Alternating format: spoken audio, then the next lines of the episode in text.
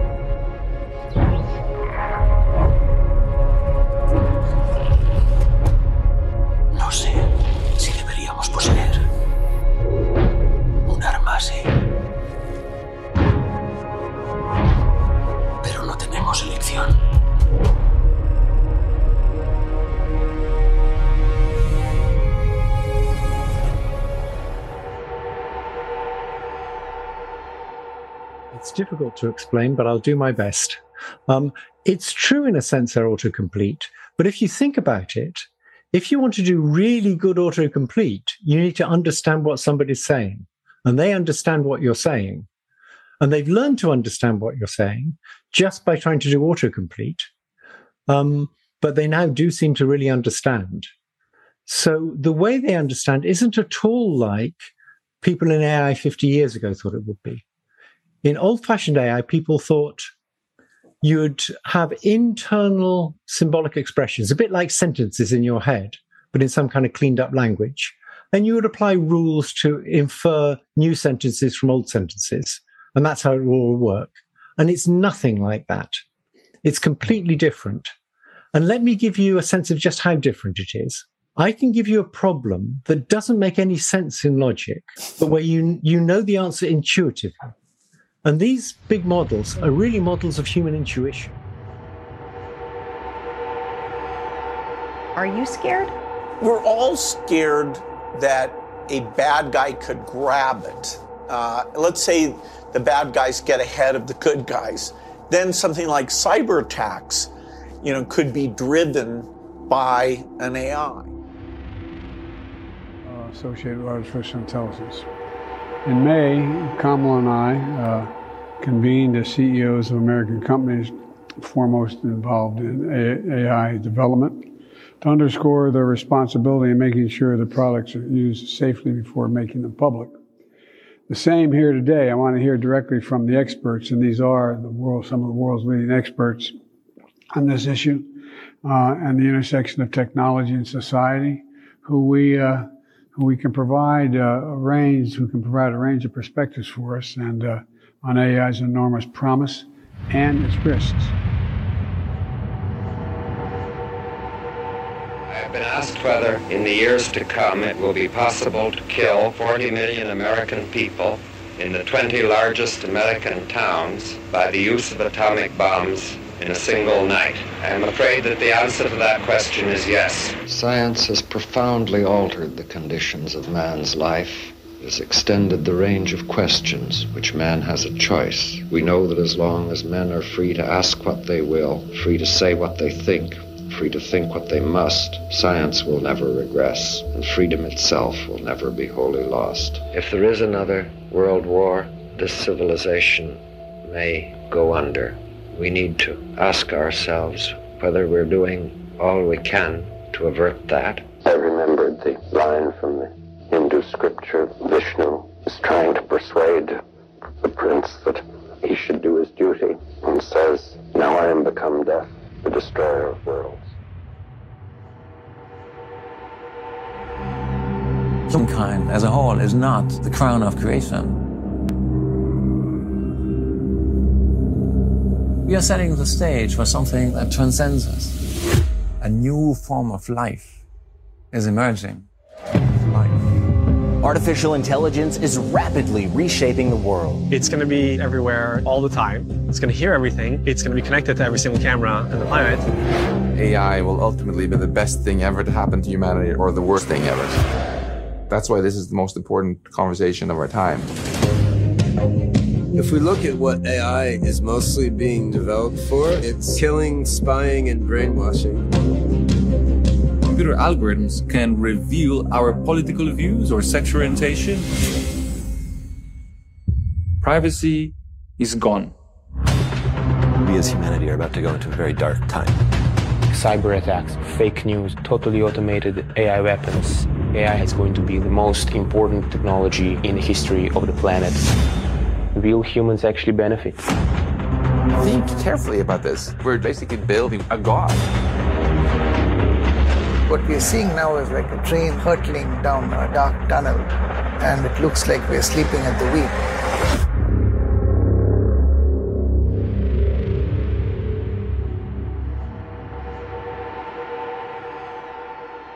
Or, or negligible. You know, we have to consider the benefits. Like, you know, wh- what about killing all the benefits? The, the progress that we can make in science, in medicine, in technology, um, uh, good wealth. Um, let's uh, let's bring in uh, Max. You want to get in on this point? Yeah. So you you just said that intelligence is intrinsically good. I disagree. Intelligence is a tool that makes you able to accomplish more good things Hey, or bad you're things. MIT. If, let me finish. what are you if, talking Hit- about? if Hitler had been more You're a professor at intelligent, MIT. yeah. If, that- if you you are a good person, so your morality combined with more intelligence makes the world better. But if Hitler had more intelligence, I think the world would actually have been worse. How do, how do you know you don't have Hitler in your class So right it, now? you- it's naive to think that just because you make something smart, it's only going to suddenly care about humans. You know, ask some uh, mam- woolly mammoths if they feel so reassured that we're smarter than them. Uh, then, therefore, we would automatically adopt mammoth ethics and do things that were good for the mammoths. That we didn't. You know, that's why you probably don't have haven't met any. I also want to say that if anyone in the audience works in biotech, maybe you could raise your hand. You know, this the whole discussion in the last 10 minutes must sound kind of weird for you, where we're like, we're going to keep building this unless someone can prove to us that it's dangerous. Because in biotech, it's exactly the other way around.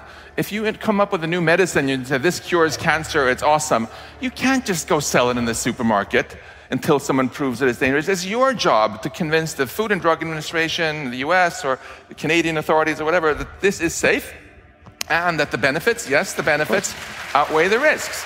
Uh, you also cannot, if you take, build a new, someone can't just come in and build a new weird, hitherto unseen design for a super powerful nuclear reactor right underneath the CN tower just because nobody else can prove that it's dangerous.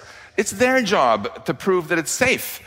And we need to totally flip it around, like Joshua said, that when, you, when with future very powerful AI systems, it should be the, role, the responsibility of the companies that to first prove that this is safe before it gets deployed. We need to become like, like biotech.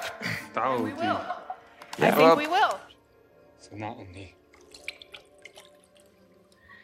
Hola, buenas tardes a todos amigos. Hoy un eh, programa más, pero yo creo que no va a ser un programa más, va a ser un programa muy, muy especial, porque aparte del gran elenco de, de ponentes que tenemos, muy diverso, eh, pero todos ya han colaborado alguna vez en, en XHub, tenemos un debate alrededor de una película que está arrasando en taquilla, como es Oppenheimer, la película de Chris Nolan, y vamos a, vamos a hacer la reflexión eh, bueno, podremos, quien haya visto la película podrá también soltar su opinión sobre la película, porque yo lo voy a hacer al principio. Pero vamos a hacer la reflexión de, de, evidentemente, si la inteligencia artificial está viviendo su- un momento Oppenheimer. Esta reflexión que yo, o esta analogía, no, no la hago yo, aunque también evidentemente la pienso, sino que la hace su director, Christopher Nolan, eh, que según él, a partir de las conversaciones que tiene con expertos de inteligencia artificial, eh, estos dicen que están viviendo justamente eso, ese momento eh, eh, Oppenheimer, ¿no? Eh, sea lo que sea ese momento. Entonces vamos a hablar de la película, vamos a hablar de ese momento histórico que supuso el lanzamiento de la bomba atómica o de las bombas atómicas por parte de Estados Unidos. Vamos a hablar de inteligencia artificial y de lo que supone o el impacto que va a tener en el futuro de, de la humanidad, en el presente y en el futuro de la humanidad. Eh, si es algo análogo, pero yo creo, yo entiendo que sí que puede serlo en muchos aspectos. Vamos, eh, he desarrollado una pequeña presentación para, para un poco eh, eh, ir guiando el, contenido de las preguntas del programa y también situar algunas declaraciones. Eh, muchas nos eh, las dejaremos fuera porque evidentemente el programa va a durar yo creo que dos horas, pero intentaremos que no sea mucho más largo. Y en definitiva situaros en ese tema, ¿no? en esa realidad de lo que ocurrió y de lo que está ocurriendo y, y cuál es la responsabilidad o el papel tanto de los gobiernos, de la sociedad, de la ciencia, del individuo, ante todo esto. Pero bueno, antes de entrar en la propia presentación, vamos a presentar a los speakers rápidamente por orden de aparición. Eh, os, os, presentáis muy brevemente porque eh, como va a ser un programa con bastante largo, contra más breve seáis, pues mejor. Yo también voy a hacerlo, hoy más que nunca, porque como estoy muy bien acompañado. Así que empezamos por Chris. Chris, te presentas en un minutín y... Perfecto. Y bueno, eh, ante todo, muchísimas gracias por la invitación.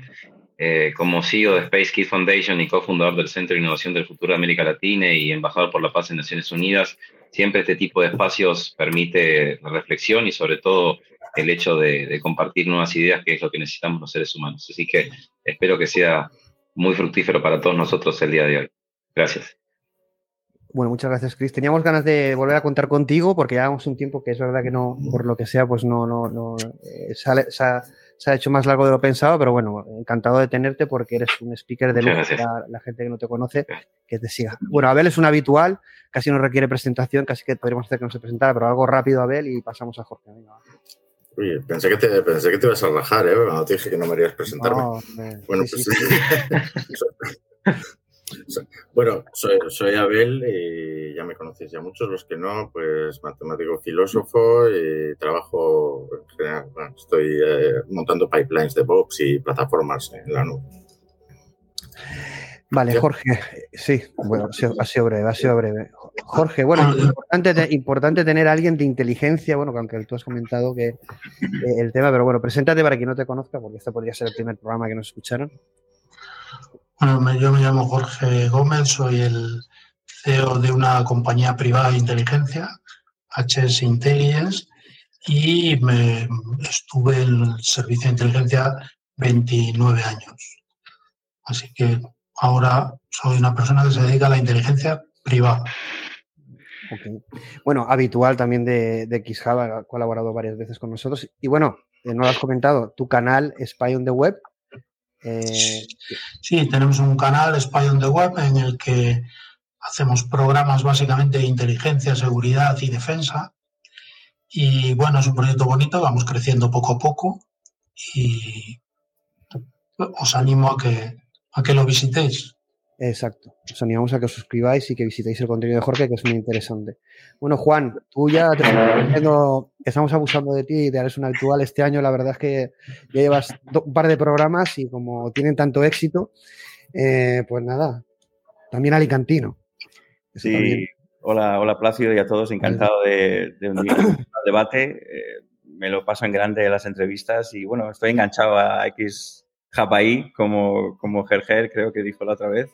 Y bueno, encantado de, de debatir. ¿no? Eh, mi nombre es Juan Martínez y bueno, actualmente soy ingeniero en, en Valid Mind. Valid es una, una startup en, en, California y se dedica a la validación de, de modelos de, de, Machine Learning, AI, ¿no? en, especialmente en el ámbito bancario. ¿no? Y curiosamente, eh, ahora, pues bueno, justamente ahora estoy empezando a investigar eh, cómo validar eh, Gen AI, ¿no? Eso es un poco eh, mi, mi, mi, tema de ahora. Estamos investigando a ver cómo, cómo validar ese tipo de modelos y creo que, que puede ser muy interesante, ¿no? Y, y, estoy empezando a intuir que mi experiencia pasada en, en, en, en neurociencia y Brain Machine Interface puede, puede, puede ser un poco útil eh, para, para, validar esos modelos, quién sabe, ¿no? Eh, si no podemos unir esos dos mundos, puede ser interesante.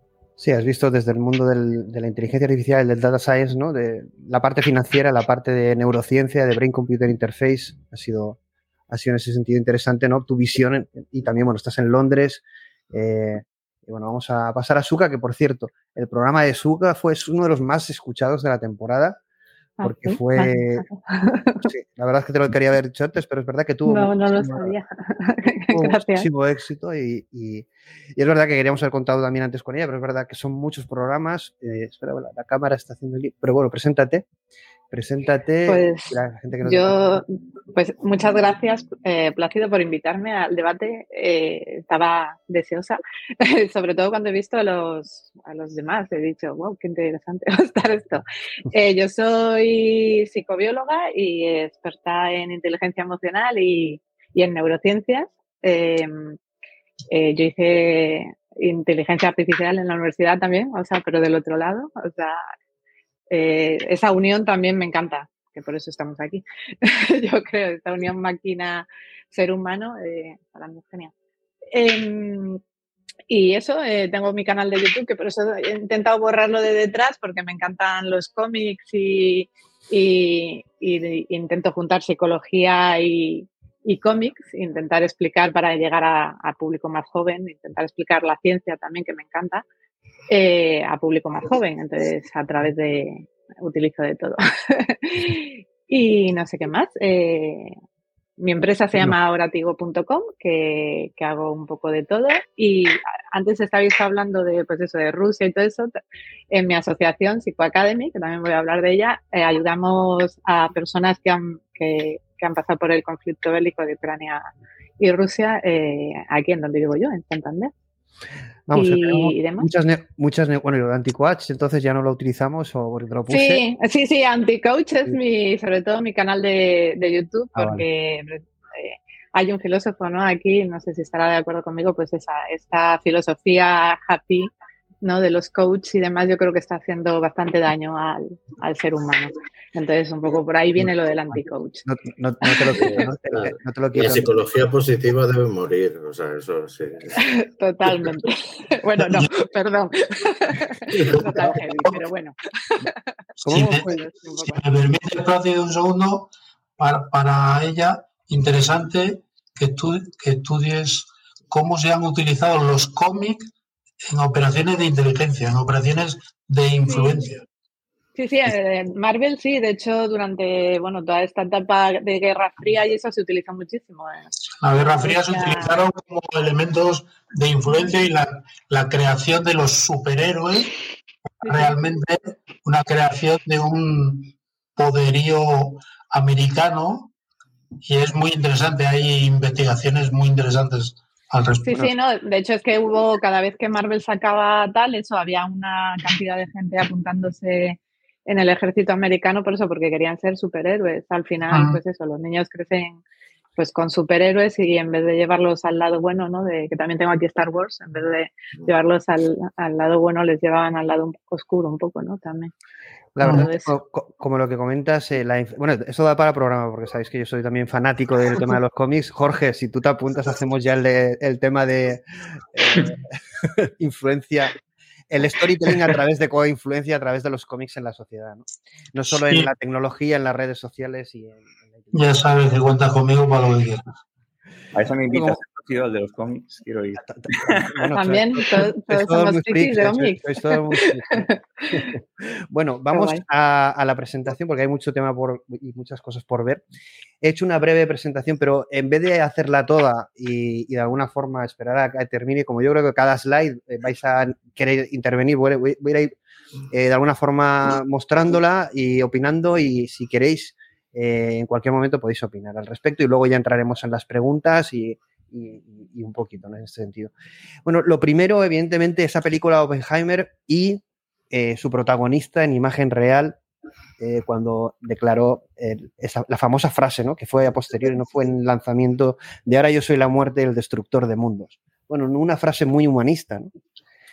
Eh, no quería poner esto porque quizá a lo mejor condiciona vuestra opinión, pero me parece que la utilización del término Barbenheimer y la utilización de la imagen de Barbie, eh, de Oppenheimer eh, la frivolización del lanzamiento de una bomba atómica y como algo divertido, cosa que Japón ya se ha quejado, me parece de lo más, eh, no sé si estúpido que estamos viviendo y parece que nos tragamos cualquier tipo de comunicación y es que hasta una bomba atómica es divertido y, nos olvidamos de algo como que 250.000 personas murieron a causa de estas dos bombas atómicas y supongo del impacto ya no solo las personas, sino el impacto eh, en un país, eh, eh, en la propia humanidad. En la vida. la, vida en general. la vida en general, ¿no? Y, y, esto nunca debería haber ocurrido, nunca debería haber ocurrido y nunca más debe ocurrir. Y es verdad que la película, y bueno, entramos en, en, lo que es la parte de la película, ahora lo comentaremos. No, podéis valorar la película si queréis, pero es verdad que comentándolo con Suka, a mí me parece que un momento tan dramático como este, del lanzamiento de una bomba atómica, eh, no existe ese drama humano. Para mí la figura de Oppenheimer está, eh, no está cuestionada, al contrario. Eh, no, no, se, no, se cuestiona el, acto de inhumanidad tan grande que existe. Aunque la película se traslada, pero evidentemente se, se, pierde ese drama, que, ese momento histórico para la humanidad negativo. Eh, cosa que esas críticas ha recogido Christopher Nolan diciendo que no era su objetivo el, de la película el trasladar ese debate, sino más bien el de la figura de Oppenheimer, ¿no? Cosa que a mí me parece cuestionable, pero no deja de ser una obra de un director, un gran director, y me parece una buena película, pero es verdad que, que yo creo que, bueno, en algunas cosas no sé qué opináis, si queréis decir algo sobre todo esto y entramos un poco en las reflexiones que hace. Sobre todo, yo, eh, que no he podido evitar decirlo, es que a mí me impactó, eh, te he dicho que aparte de la película que he visto, ¿no? De Oppenheimer, he estado viendo un montón de documentales y, leído y demás para, debatir hoy. Y, cuando hablas con los sobrevivientes ¿no? de Japón, lo, hablan de la vida, ¿no? O sea, es que se nos olvida que destruyeron todo, o sea, no solo la cantidad de personas, que murieron, sino que es que destruyeron toda la vida que había ahí, o sea, las plantas, los animales, los todo, o sea, y luego los supervivientes, ¿no? Que ella decía, una japonesa que estaba viendo decía que ella desearía haber muerto con su madre, con sus amigos, porque ella era la única que sobrevivió, o sea, las vidas que todavía siguieron, pero que estaban destruidas también, o sea, o sea, es es, pues eso, destructor de mundos. Y aquí, con esta crítica que yo hago, también se va a trasladar a cuestionar eh, el momento que se vivió y sobre todo también el momento que se puede vivir con la inteligencia artificial. Vamos a, justamente el origen del, programa, que es las declaraciones de Christopher Nolan. Y, he, recogido dos frases eh, de él que dice lo siguiente. Dice, al final, los sistemas de inteligencia artificial se integrarán en la infraestructura defensiva. Estarán a cargo de las armas nucleares decir que eso es una entidad separada de la persona que maneja, programa y utiliza esa inteligencia artificial es condenarnos. Tiene que haber una cuestión de responsabilidad. debemos responsabilizar a las personas por lo que hacen con las herramientas que tienen. Dijo, dice también que cuando habló con los principales investigadores en el campo de la inteligencia artificial en este momento, por ejemplo, literalmente se refieren a esto ahora mismo como su momento Oppenheimer. Están mirando la historia la comunidad de inteligencia artificial, o al menos con los que él ha hablado, aunque no comenta quiénes, para preguntarse cuáles son las responsabilidades de los científicos que desarrollan nuevas tecnologías que pueden tener consecuencias no deseadas. Y aquí vamos a empezar por Jorge, porque yo sí que quería trasladarle no solo esa pregunta, ¿cuál es la responsabilidad de la ciencia ante un desarrollo de este tipo? Eh, ya no hablo de la, evidentemente, la energía nuclear, las bombas nucleares, sino una tecnología que pueda cambiar el mundo como va a ser la inteligencia artificial o como se está hablando ahora mismo el concepto de superinteligencia. ¿Cuál es la responsabilidad de la, ciencia? Pero sobre todo le quería preguntar también qué hacen los países. Eh, ¿Qué nos puedes contar desde el punto de vista de la inteligencia o como decías, la ausencia de ella? Ante un hecho como este que está ocurriendo. Nosotros en los debates políticos no hemos visto la palabra inteligencia artificial ni ningún tipo de estrategia, pero vi el otro día declaraciones del primer ministro de, Israel en el programa de Lex Friedman y bueno, hablaban de, ser conscientes de, evidentemente, de la importancia de esta tecnología y de su impacto, eh, pero que es algo tan nuevo pero, y que son conocedores de que esto va realmente a cambiar el, el mundo, pero que no saben exactamente en definitiva, es una situación nueva. yo te quería preguntar eso, ¿no? Eh, la pregunta de Nolan, pero también, ¿qué hace un país? ¿Qué, ¿Qué, hace España? Bueno, no sé si hace algo, pero ¿qué hace un país cuando una tecnología de estas emerge y como pasó con el tema de la bomba nuclear o la energía nuclear, en el caso de este, eh, la superinteligencia o inteligencia artificial, y eh, supone un cambio tan drástico en todos los ámbitos, no estamos hablando en uno, y que puede cambiar evidentemente el tablero. ¿Qué se hace o qué están haciendo? Mm. Bueno, yo, yo creo que la, las administraciones en general, los países, son lentos, tremendamente lentos, y siempre llevan la, la primacía cuando, cuando aparecen nuevas tecnologías, cuando aparece algún salto en la humanidad, al final el sector privado es el que lleva la voz cantante.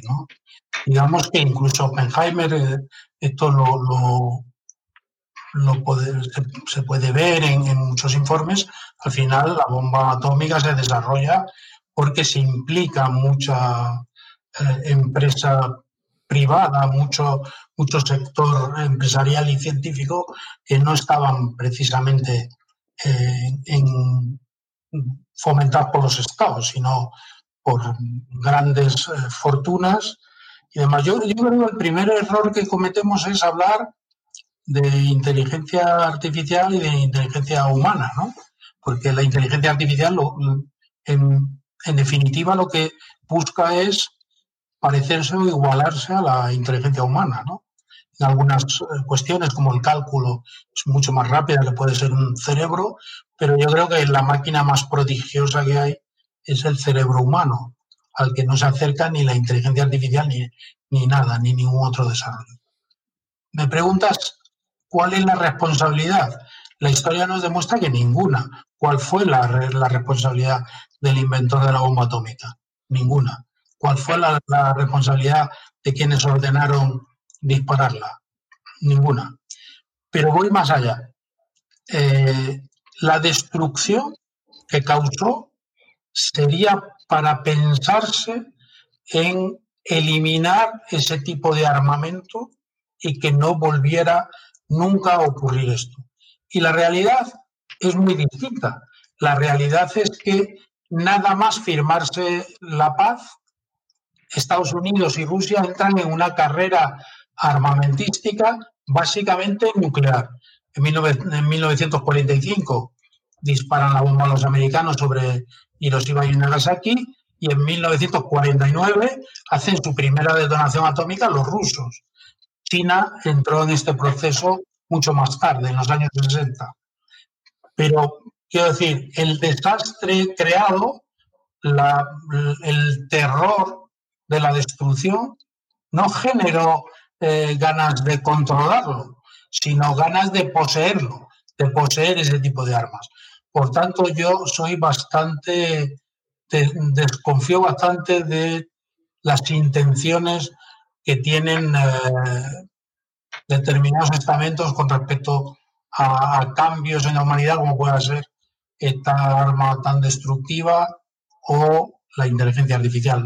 Ya la primera vez que participé en un programa, yo creo que recordarás que te dije, la clave está en quién va a controlar la inteligencia artificial.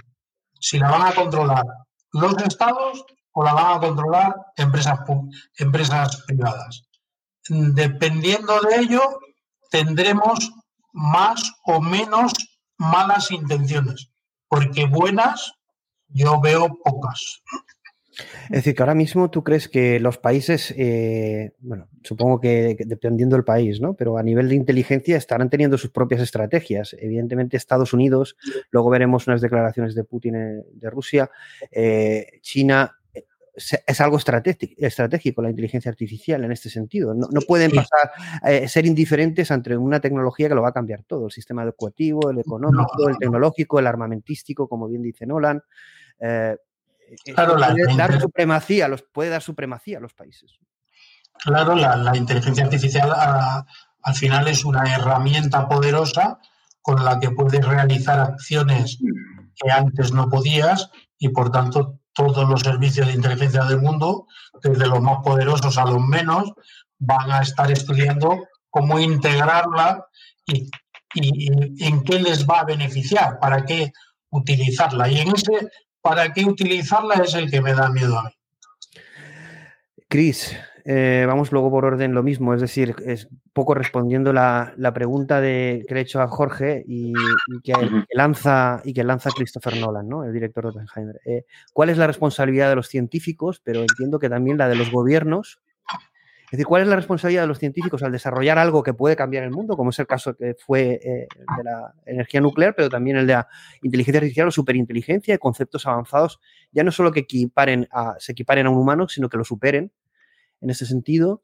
Eh, ¿Cuál es la responsabilidad, pero también qué puede hacer un país o qué debe hacer un país o qué puede hacer la humanidad ante esta irrupción? ¿no? Si, eh, porque yo creo que no hay una toma de conciencia en este sentido mm. clara y sobre todo la toma de conciencia es negativa, el miedo, ¿no? Yo creo que desde Hollywood, mm. viendo las películas que vienen, todas tienen inteligencia artificial y, es negativa, vamos, nadie la pone en el lado positivo. Entonces, ¿qué piensas de cuando tú lo ves? Bien, bueno, yo quisiera, digamos, contextualizar la situación actual en la que se encuentra el mundo para dar una respuesta a tu pregunta, que en definitiva creo que desde el 2020 la humanidad está entrando a lo que se denominaría una era sintética, eh, porque todo lo que vamos a ver a continuación, y mucho de esto lo estamos viendo con lo que está pasando en estos momentos en Hollywood con respecto a, cómo se están quejando de la inteligencia artificial, del, reemplazo de los actores por, por seres sintéticos, de lo que se está generando en función a que robots el otro día estuvieron en una junta de la ONU, eh, a lo que se va a generar, por ejemplo, el hecho de que la gente se enamore de una inteligencia artificial o que su mejor amigo o amante sea una inteligencia artificial. O sea, estamos entrando a, una era donde, donde lo biológico está quedando un poquito desplazado, donde el conocimiento ahí se duplica cada 12 horas, entonces eso nos hace eh, ponernos en duda y en jaque para qué estamos y cuáles van a ser nuestros propósitos, porque ninguno de los propósitos que se vienen en los próximos 10, 15, 20 años tienen que ver con relación en función a lo que nuestros padres o nuestros abuelos se educaron o vieron el mundo. Este mundo no tiene nada que ver con, el mundo del que fuimos educados. Y la pregunta es que, eh, siguiendo a lo que decía el colega, la inteligencia artificial eh, obviamente es inferior a la inteligencia humana, pero estamos venerando a una caja negra que no sabemos cómo va a desempeñarse para decisiones que van a ser tanto, en este caso, como los compete el día de hoy, bélicas, pero también políticas y sociales. Eh, en el medio de todo este marco que estamos debatiendo, si, si, si va a haber, digamos, en la inteligencia artificial una nueva arma nuclear o no, eh, China acaba de anunciar la semana pasada que va a habilitar robots asesinos que pueden matar a seres humanos a 16 kilómetros de distancia y que van a ser autónomos. Entonces eso, de alguna forma, en Naciones Unidas se había planteado en la época de, entre el 2016 al 2021 aproximadamente, eh, que se prohíban los robots asesinos no hubo un gran debate a nivel mundial sobre este tema que debió haberse planteado.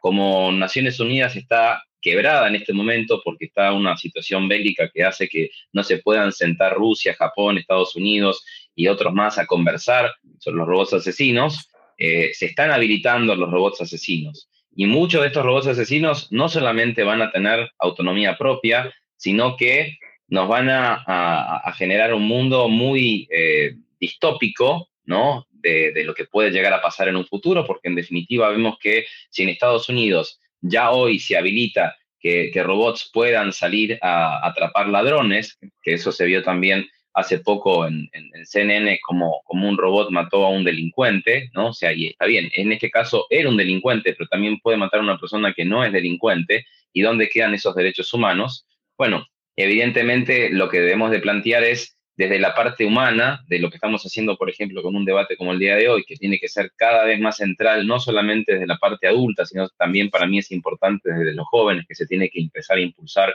todo ese modelo de cambio de mindset, porque si eso no lo logramos, vamos a un mundo donde vamos a estar por debajo de lo que va a ser la inteligencia artificial. Y lo que a mí me preocupa no es tanto la inteligencia artificial, sino el humano que tenga el poder del uso de la inteligencia artificial. Y un dato no menor antes de, darle la palabra al siguiente speaker, quisiera decir que eh, un dato que me preocupó mucho, que leí el otro día, que el Instituto del Futuro de Copenhague manifiesta que en el 2030 el 99,9% de todo el tráfico de Internet va a ser llevado por bots. Y eso significa que los humanos no vamos a tener el control de Internet. Y si a eso le agregamos que va a haber contenido totalmente creado por humanos artificiales y vamos a consumir cosas artificiales y que el 80% de blockchain a nivel mundial es de China, evidentemente mm, me, genera mucho ruido y mucha preocupación que los estados no estén haciendo más de lo que deberían de hacer o que no se haga mucho más de lo que se debería hacer desde la parte científica, que es no generar miedo, pero sí crear una cultura que no es ni biológica ni digital, sino que es sintética. Creo que ahí se abre un montón de debate y un montón de dudas y de preguntas que ojalá que hoy lo podamos disipar para los que nos puedan ver. Porque ahí, Chris, eh, antes de pasar al, al, al, siguiente ponente, es, para mí sí que es una situación nueva la que estamos viviendo en la historia de la humanidad. Yo cuando he comentado esto mm. con científicos o con otros compañeros o otras personas, no, es que esto ya lo hemos vivido, esto es otra revolución, esto fue... No. Estamos, no, no, yo creo que esto es una nueva era, como bien dices, donde se está trascendiendo lo biológico y vamos a una era sintética, tecnológica o digital. Y, y, y, es una situación nueva, ¿no? Donde los países no saben quizá lo que hacer y ese gran reto, eh, y ni siquiera, no es que no sepan lo que hacer, sino que tampoco saben lo que es correcto o no y, y, no. y hacia dónde van, ¿no? Bueno, yo, yo es que creo, yo es que creo, Cris, que hay, hay un, uh, un tema eh, que es, eh, ponemos un símil y lo entenderemos todo. La ciencia, el sector privado, se dedica a abrir puertas y los estados habitualmente se dedican a intentar cerrar aquellas que no controlan. Así es. Sí. Y esto no, sí. es, no es bueno, porque al final acabará la inteligencia artificial en manos de quien no debe. Exacto, ¿no? Y, y, y, y, perdón, y lo que es peor, eh, complementando lo que tú preguntabas, Plácido, es que eh, el problema no es cuándo la inteligencia artificial nos va a superar. El problema es cuando veamos que esto ya con los implantes de Elon Musk y lo que está haciendo eh, un laboratorio en, en, Shenzhen desde el 2018, que eso no se anunció en, en Occidente, pero está pasando, que lo usa el Servicio Secreto de China, que es para leer los pensamientos de las personas o para justamente tener un poder de bajarse el en su cerebro, es que no veo tanto el problema de la inteligencia artificial como el, el, mayor problema. El mayor problema que nos enfrentamos de aquí a los próximos 10 años es el advenimiento de superhumanos contra lo que es humanos que simplemente van a estar o subsidiados o con un propósito que va a ser el de ganar dinero como el que ganan ahora para vivir lo normal. Y ese es el, para mí el, el, el tema central que, que, que, se viene en los próximos bueno, años. Bueno, realmente para ti ese momento, Benjamin, has dicho un titular bastante potente, potente que es, vamos en, en un plazo de 10 años o a vivir un enfrentamiento entre países aumentados por inteligencia artificial, con humanos aumentados por inteligencia artificial, contra aquellos que no lo son. Ese es, ese no, es el momento, ese es el, ese es el momento donde hay una desigualdad. No, no, pero... Yo, la yo... simetría es tal que no, si, si, pasa eso no hay conflicto, simplemente se estratifica, como pasa dentro de sociedades. Bueno, a ver si quieres pasar. No, si ¿Cómo, te enfrentas, ¿Cómo te enfrentas eh, a un país? ¿Quieres Chris, algo? Eh, Chris, yo creo que ha dicho no de países que tengan esa tecnología, bueno, sino de bueno, personas, ¿no? O sea, es, sí. de hecho, bueno, eso entre comillas se, ya se está viendo, ¿no? Quien tiene capacidades económicas para tener ciertas tecnologías, sino pues ya tiene un hándicap más. O sea, esa, mm. esa brecha ya se está haciendo y ya cuando mm. existan los implantes y eso que estás hablando, que sí que ya se está... Mm. A mí eso me da mucho miedo por el control mental, ¿no? Eh, porque se está, se está, ya se está haciendo y bueno, en, en marketing sí. se hace bastante, o sea, ya te, ya te hacen para que compres cosas sin, bueno, sin necesidad yo, de implantarte nada. Fijaros, por ejemplo, el cambio en, y es preocupante. En el, en el sector de, de, de, la defensa, en el sector de, eh, de, los ejércitos, todos habréis visto, eh, porque a mí me resultó una cosa impresionante, como en la guerra de Ucrania rendirse a un dron. Esto es un cambio eh, que no que es el principio del cambio, pero que nos anuncia todo lo que va a venir después, ¿no? Pero hemos visto ya que una máquina gobernada no por mucha inteligencia artificial, pero una máquina que es el resultado de la revolución tecnológica, pues rinde a un soldado humano, ¿no? Bueno, ahí como comentaba Isabel, y si quieres te damos paso a ti, eh, hay una simetría, ¿no? Yo comentaba lo de las naciones porque evidentemente la, emer la emergencia de... Hay, hay muchas, eh, sí, hay la, muchas la que ha comentado pero, Chris claro. es, eh, es, es quizás la que más puede impresionar a nivel, pero Eh, yo, sabes que tengo la tesis de que estamos yendo a un sistema neofeudal, que es una vuelta de valores feudales en, en, sentido como una estratificación, en castas que no se mueven entre ellas demasiado, la movilidad social muy controlada y en el que las asimetrías entre las diferentes clases eh, prometen ser como nunca antes. Y no solo eso, sino que unos, unos los que no puedan permitirse eh, ni el conocimiento ni tengan acceso, por ejemplo, a computación cuántica, tendrán que vivir en transparente en sus transacciones, en su vida, mientras que otros serán completamente opacos mm. para el resto. Y, el, el, y aparte de esas hay más. Eh, entre estados, yo es que ahora mismo veo que hay dos y el resto son cositas como pasaba en la Primera Guerra Fría, de guerras proxies. Y sí, Rusia está, está, haciendo el papel de un país africano en una guerra proxy de la Primera Guerra Fría.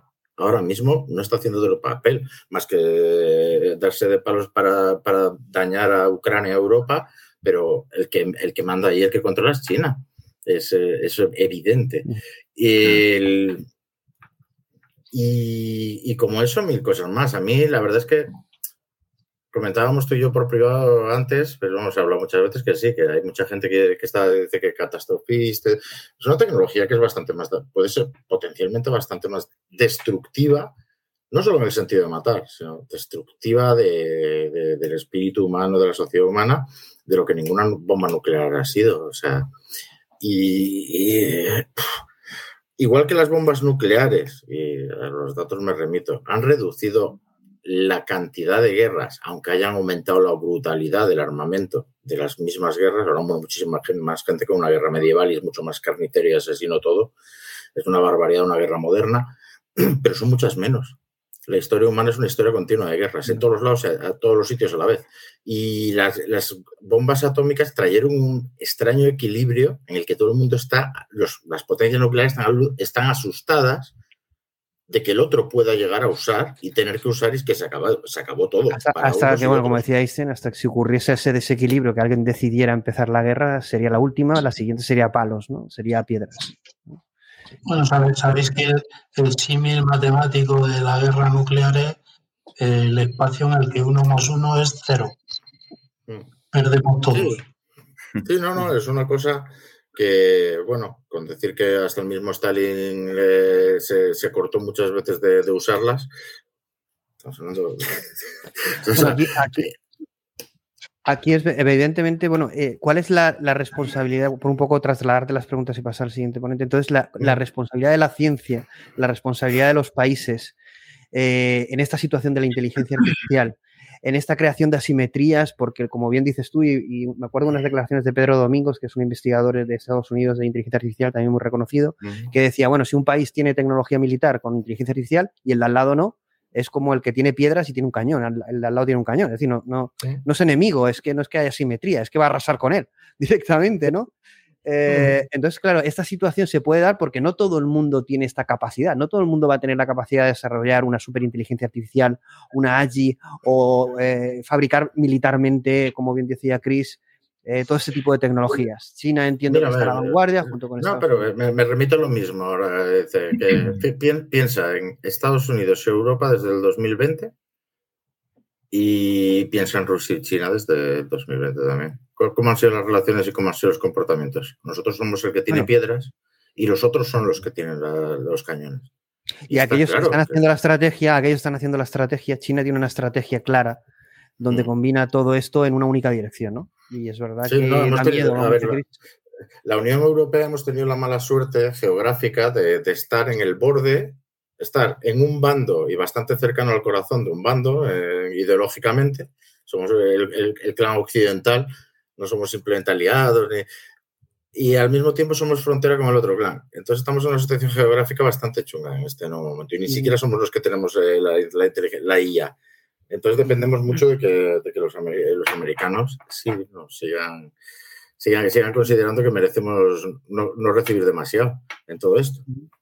Y luego hay una cosa que también, eh, este movimiento en África, tanto por parte de China y Rusia, como de Rusia, yo creo que al final el, el, tema de aplicar toda esta tecnología a estos países emergentes va a ser bastante más sencillo si, si adoptan esa estrategia. En definitiva, ¿en qué va a quedar Europa si se mueven a esta velocidad Rusia, China uh, y son capaces de trasladar su tecnología a estos países emergentes? Es casi como una guerra eh, encubierta en, en, plan territorial. Yo, no, yo, yo estos temas lo, los controlo menos, pero sí que lanzo estos pensamientos a ver qué puede pensar el resto, o Abel y Yuri que control, control, eh, controláis más. Eh, estos movimientos de, de, de China, eh, por ejemplo, en África, ¿no? África es un, territorialmente es enorme. Si trasladamos tecnología a ese país, se convierte en una gran potencia. Eh, yo, yo, yo, puedo hablar, sabéis, sabéis que, que, que, yo he estado viviendo en Marruecos los últimos años y que tengo mucho, mucha relación con gente allí. Y ahora el tema África, eh, si te paras a pensar, en otra época hubiese, no, no, hubiese llegado a pasar, pero ¿qué, ¿qué, es lo primero que han hecho? Prohibir la exportación de uranio y abortar el, el plan del, del, canal de gas que iba a cruzar desde Nigeria hasta Europa. Eso en otra época, si tú eres una potencia, eh, supone una declaración de guerra, sin más, te están cortando la energía. Eh, a día de hoy ha sido darse una vuelta y decir, papi, papi, papi Washington, eh, que, que, me quieren, que me quieren asfixiar, básicamente. Y Francia se largó, de allí va evacuado, pero los americanos han sido los que han dicho, no, nuestros militares siguen aquí. Diga lo que diga la Junta esta. Y ha sido una cosa que, si vas leyendo así un poco, yo lo sabré que yo, si vas leyendo los pequeños detalles en las cosas, dices, vaya. Y lo que más me sorprendió es la posición de Argelia. Yo no quería creer allí, tengo amigos judíos de toda la vida de eso, y allí en Marruecos se está montando, hay una base con la mitad de los F-35 que ha comprado Israel, están allí, en la base que hay debajo de Melilla, en la frontera con Argelia.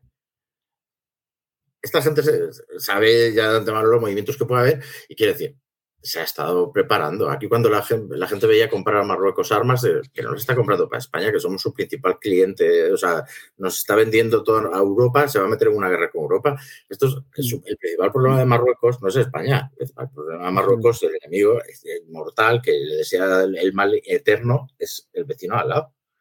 Y ha dicho rápidamente que, que se van a unir a la fiesta, pero del lado de los golpistas. Entonces, quiero decir, cuidado, que nos puede salpicar más cerca de lo que pensamos todo esto. Sí, sí, sí. Y además unido esto a esta revolución tecnológica y de poder. ¿no? Mm. Bueno, Yuri, si querías comentar algo y pasamos al siguiente ponente. Yo, yo, creo que el mundo tampoco ha cambiado tanto en cuanto a los objetivos. Es decir, en la Guerra Fría, ¿qué hacía eh, Estados Unidos y Rusia? Pugnar por dominar mmm, Latinoamérica, Sudamérica y África y ahí se enfrentaban. ¿Y hoy qué vuelven a hacer? Lo mismo. Eh, igual que lo único que ha habido un impasse. Perdón, Perdón, a ver que no te escucho. Que, que, igual que en, la, que en la Guerra Fría, que se me olvidó antes, los dos haciendo propaganda de que ellos son los buenos antiimperialistas y todo, de, y el otro sí, los claro. que se quiere quedar con los recursos. Pero, sí, pero lo que, lo que decir que lo, lo que ha cambiado el escenario un poco es que Rusia ahora mismo, o sea, Rusia tuvo un impasse en el que cayó a la irrelevancia internacional y Putin la, ha intentado levantar un poco, pero ahora el poderoso es China. Entonces, al final, yo creo que Rusia está siendo utilizada por China para meterla en los conflictos que China no va a estar, porque China no se ha metido en ningún conflicto eh, por ahora. Yo creo que China se meterá en uno solo, que será derrocar a Estados Unidos. ¿no? Uh -huh. En todo esto, ¿qué ha cambiado? Porque realmente ahora Rusia también está siendo utilizada por China. Antes obraba, eh, ellos obraban unilateralmente, ¿no? Y ahora no es así. Pero los objetivos son los mismos, que es extraer los recursos de Latinoamérica, Sudamérica y África lo mismo que antes. Vale, pues pasamos si queréis al siguiente ponente, porque seguro que Juan y Suka tienen muchas ganas de hablar. Si quieres, vamos a pasar con Suka y luego con Juan. Suka, supongo que todo lo que estás escuchando pues eh, te generan muchas opiniones eh, enfrentadas o de acuerdo o no de acuerdo. Y bueno, si quieres comentar cualquier cosa sobre lo que se está comentando, pero también contestar a la pregunta que he lanzado al resto de, de ponentes, que es cuál es la responsabilidad de, que es la que lanza Nolan, ¿no? Que es cuál es la responsabilidad de los científicos que desarrollan estas nuevas tecnologías que pueden tener consecuencias no deseadas, en definitiva, esta inteligencia artificial o superinteligencia o esta evolución tan importante ¿no? que, tiene impacto en la humanidad pero no solo, evidentemente, el papel de los científicos, sino el papel de la ciencia, el papel de los gobiernos, en definitiva, el papel también de la sociedad y el individuo, ¿no? Eh, ¿Cómo ves este tema eh, desde tu campo, ¿no? desde tu visión? Sí, eh, bueno, yo oyendo lo que genera es mucho miedo, ¿no? sobre todo, mucho miedo. a ver, yo ya digo que la película no me gustó, ¿no? De Oppenheimer, pero sí que he visto documentales y precisamente en la foto que habías puesto tú, eh, os he dejado de ver, ¿no? No sé si es normal que me has puesto en grande. No, sí, te he puesto en grande, pero si quieres. no, sí, pues yo prefiero veros. vale, vale. Eh, pues eso, que, que, en la foto que has puesto él estaba llorando, ¿no? En la, cuando dijo lo de ser el destructor de mundos, que viene de, de un libro hinduista, está. Él lloraba, o sea, de hecho, bueno, lloró una lágrima, de hecho, básicamente. Eh, también hay una escena, no sé si en la película, es que como he visto eso, muchos documentales, muchas películas, no sé exactamente lo es, pero eh, su secretaria estaba caminando con él y entonces él solo le decía hay una vez todas esas personas, ¿no? Todas esas personas, ¿no? Eh, pensaba ¿no? en las personas que iban a morir antes de la antes de lanzarlas, o sea, antes de hacer la bomba él, ¿no? Eh, yo creo que os estoy oyendo hablar ¿no? de potencias, ¿no? del que tiene más armamento. Este debate yo ya lo he tenido con varias personas, ¿no?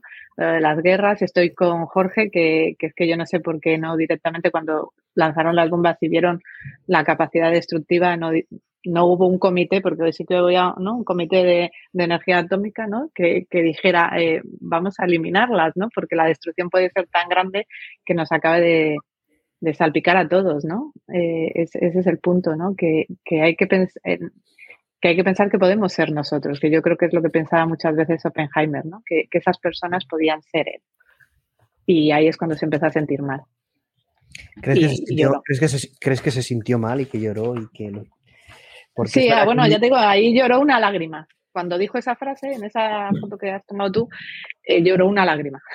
una, se ve como en el ojo derecho le, le cae una lágrima cuando lo dice en, en la entrevista. lo, que pasa es que Oppenheimer justo, sabes que era famosa, además es una, una anécdota real, que en el instituto quiso darle una manzana envenenada a su profesor porque le caía mal. Sí, sí, sí. Y, cosas así. Pero, de hecho, bueno, lo estamos hablando que no estaba muy bien, o sea, psicológicamente Oppenheimer no estaba muy bien y desde antes, ¿no? Desde antes de, tuvo un intento de suicidio que se lo estaba contando a Plácido y demás, o sea, él no estaba bien. Y seguramente lo que sufrió en esta situación fue una desdoblación, ¿no? De, personalidad para poder afrontar precisamente todas esas muertes, ¿no? que tenía en su cabeza. Eh, pero yo creo que lo suyo es eso, que al final las personas que hacen inteligencia artificial tienen familias, ¿no? Y, y tienen que pensar en, en, en, en, que eso les puede llegar a salpicar en algún momento. Tienen que sentir esa empatía por, pues por todos los seres humanos que poblamos esta tierra, ¿no? Eh, yo creo que por eso parte. Una, una, pregunta que le quería hacer a Jorge, porque antes dijo que, que lo importante era en, en, las manos en las que iba a caer la inteligencia artificial, pero no dijo que, que, que para él que fuera mejor, si los empresarios o los gobiernos o los estados. ¿Qué es mejor para ti? Bueno, mira, te voy a contestar que eh, eh, en, la bomba atómica tenemos el, el, ejemplo curioso de todo lo que estamos hablando. ¿no?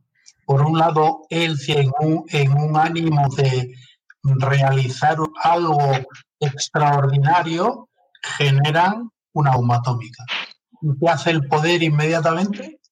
Utilizarla para el mal. Ni siquiera para el mal, porque, a ver, el poderoso lo que, lo que, lo que piensa es, estamos en guerra y me has dado la herramienta para derrotar a los japoneses. Y no piensa en las consecuencias, no piensa en 250.000 muertos, ni piensa en nada de eso.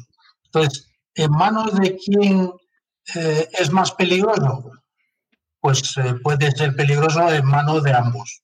Es decir, nosotros podemos tener líderes más o menos consensuados y sensatos, pero yo que, que te diga, yo, por, poner ejemplos, ¿no? Yo veo a un Maduro, a un, eh, a un al, presidente de Corea del Norte, incluso a Trump en los Estados Unidos, y no me sentiría yo muy seguro si tuviese el control de esta herramienta. O sea, no, ¿Con el presidente actual o el futuro, Feijóo, Pedro Sánchez, estarías tranquilo? ¿Más tranquilo que con los nombres que has dicho? Ahí no puedo contestar porque... Ah, bueno, mira, que no es malo, ¿eh? Mira que no es malo. No. Me tengo que complicar la política. Ya te, ya, ya, te, contesto en privado si quieres. Estamos, por supuesto, eh, Suca, que quizás eh, en general eh, damos por supuesto que los que están arriba están bien de la cabeza. Y esto no es así. O sea, tenemos gente dominando. De hecho, de hecho Truman, Truman, o sea, lo estábamos hablando eh, Plácido, que también el presidente eh, no era no era precisamente no, y tenemos ahora... En un vídeo, Yuri, estábamos comentando que en un vídeo que hay en internet donde se graba las, declaraciones del anuncio del lanzamiento de la bomba, está riéndose cuando cortan en cámara. Se está riendo, es decir, está anunciando que han muerto miles de personas y está descojonándose el tío. Es como si estuviera. Claro, pero fíjate, tenemos a Joe Biden que termina una intervención, se gira y le da la mano al aire y todos nos reímos pero yo no sé cuál es la maldita gracia. Este es el presidente de los Estados Unidos. Es verdad que no gobierna él solo, que hay todo un aparato que, gobierna. Pero tener a un mando a un señor que saluda al aire con todo el cariño del mundo y, probablemente tenga problemas por la edad y demás, pero no es lo más adecuado. Y ahí está, ¿no? Entonces, mm, yo creo que te he contestado, no me dan igual de miedo los dos. Pero bueno, bueno eh, volviendo a la pregunta, eh, yo creo que, eh, que si Oppenheimer, por ejemplo, lo que quería era sobre todo hacer la bomba porque él decía que era para la paz. Imagínate cómo lo tenían engañado. porque era para la paz. Porque él decía que si hacía la bomba, eh, contra los nazis, pues la, guerra se iba a acabar porque iban a tener una fuerza tan poderosa que les iba a infundir tan, tanto miedo que, ya se iba a acabar. O sea, que era la bomba era para la paz, no para la guerra. Además, Abel, Abel eh, mm, desde el punto de vista filosófico, Abel, el poder, la única forma de que tú estés tranquilo es controlándolo. Porque el poder siempre a... ver. A ver, el proyecto Manhattan, si os fijáis en los nombres, son emigrados de la Alemania nazi y ellos sabían que se había quedado allí gente como Heisenberg y Planck que iban a estar presionados por su propio gobierno para lo mismo. Y la duda en los dos bandos solo hizo motivarles más para ver quién llegaba antes. Lo que pasa es que Alemania cayó y ellos ya estaban cerca, pero ellos tenían a John von Neumann, Johnny von Neumann, el mayor matemático que inventó la arquitectura de los ordenadores que usamos hoy. Tenían a Oppenheimer, tenían a Einstein. Einstein participó en el proyecto Manhattan. Y luego se hizo pacifista radical por eso mismo. O sea, pero quiero decir, es una cosa muy complicada. Y al final se quedaron una generación entera partida en dos de huidos de Alemania, pero grandes nombres en Alemania mismo, en Alemania nazi y trabajando para el gobierno nazi. Entonces, yo, yo lo decía desde el punto de vista del poder, el poder tiende siempre a extralimitarse, siempre, a acumular más poder y extralimitarse. Y por tanto la única forma es controlar que unos pocos no tengan todo el poder. Y herramientas como la inteligencia artificial lo que hacen es darle a, estas élites poderosas todavía más poder. Ser dioses, convertirlos en dioses, jugando a ser, dioses. Eh, volviendo a lo que dice Abel, la mayoría de, los científicos, bueno, porque ahí estaba también eso, Fermi, eh, Teller, que es el de la bomba de hidrógeno, y, o sea, todos ellos, muchos eh, se negaron, pero ya viendo lo que estaban haciendo, ¿no? O sea, y luego, pues eso, muchos después de hacerlo es cuando se volvieron, pues eso, más radicales en el de esto no se hace, ¿no? Pero la cuestión es que claro que tienen una responsabilidad los científicos porque, y los programadores, o sea, todos.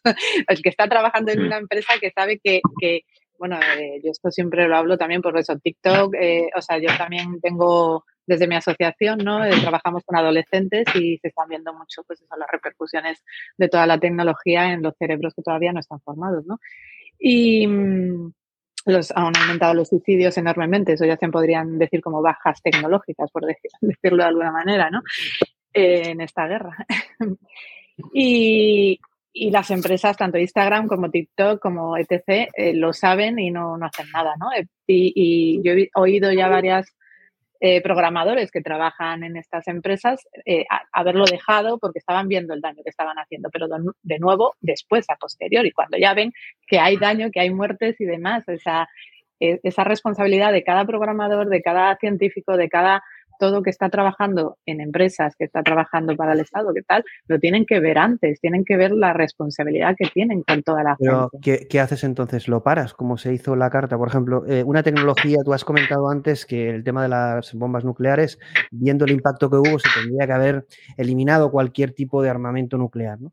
En el caso de la inteligencia artificial, viendo que va a ser una tecnología que va a superar al ser humano en sus capacidades cognitivas y que estamos creando una inteligencia no humana, que supera con mucho. Bueno, esto ahora lo comentaré cuando ponga las declaraciones de Geoffrey Hinton, una cosa que ha dicho Yuri, que es que eh, la inteligencia artificial está muy alejada de lo que somos nosotros, del cerebro.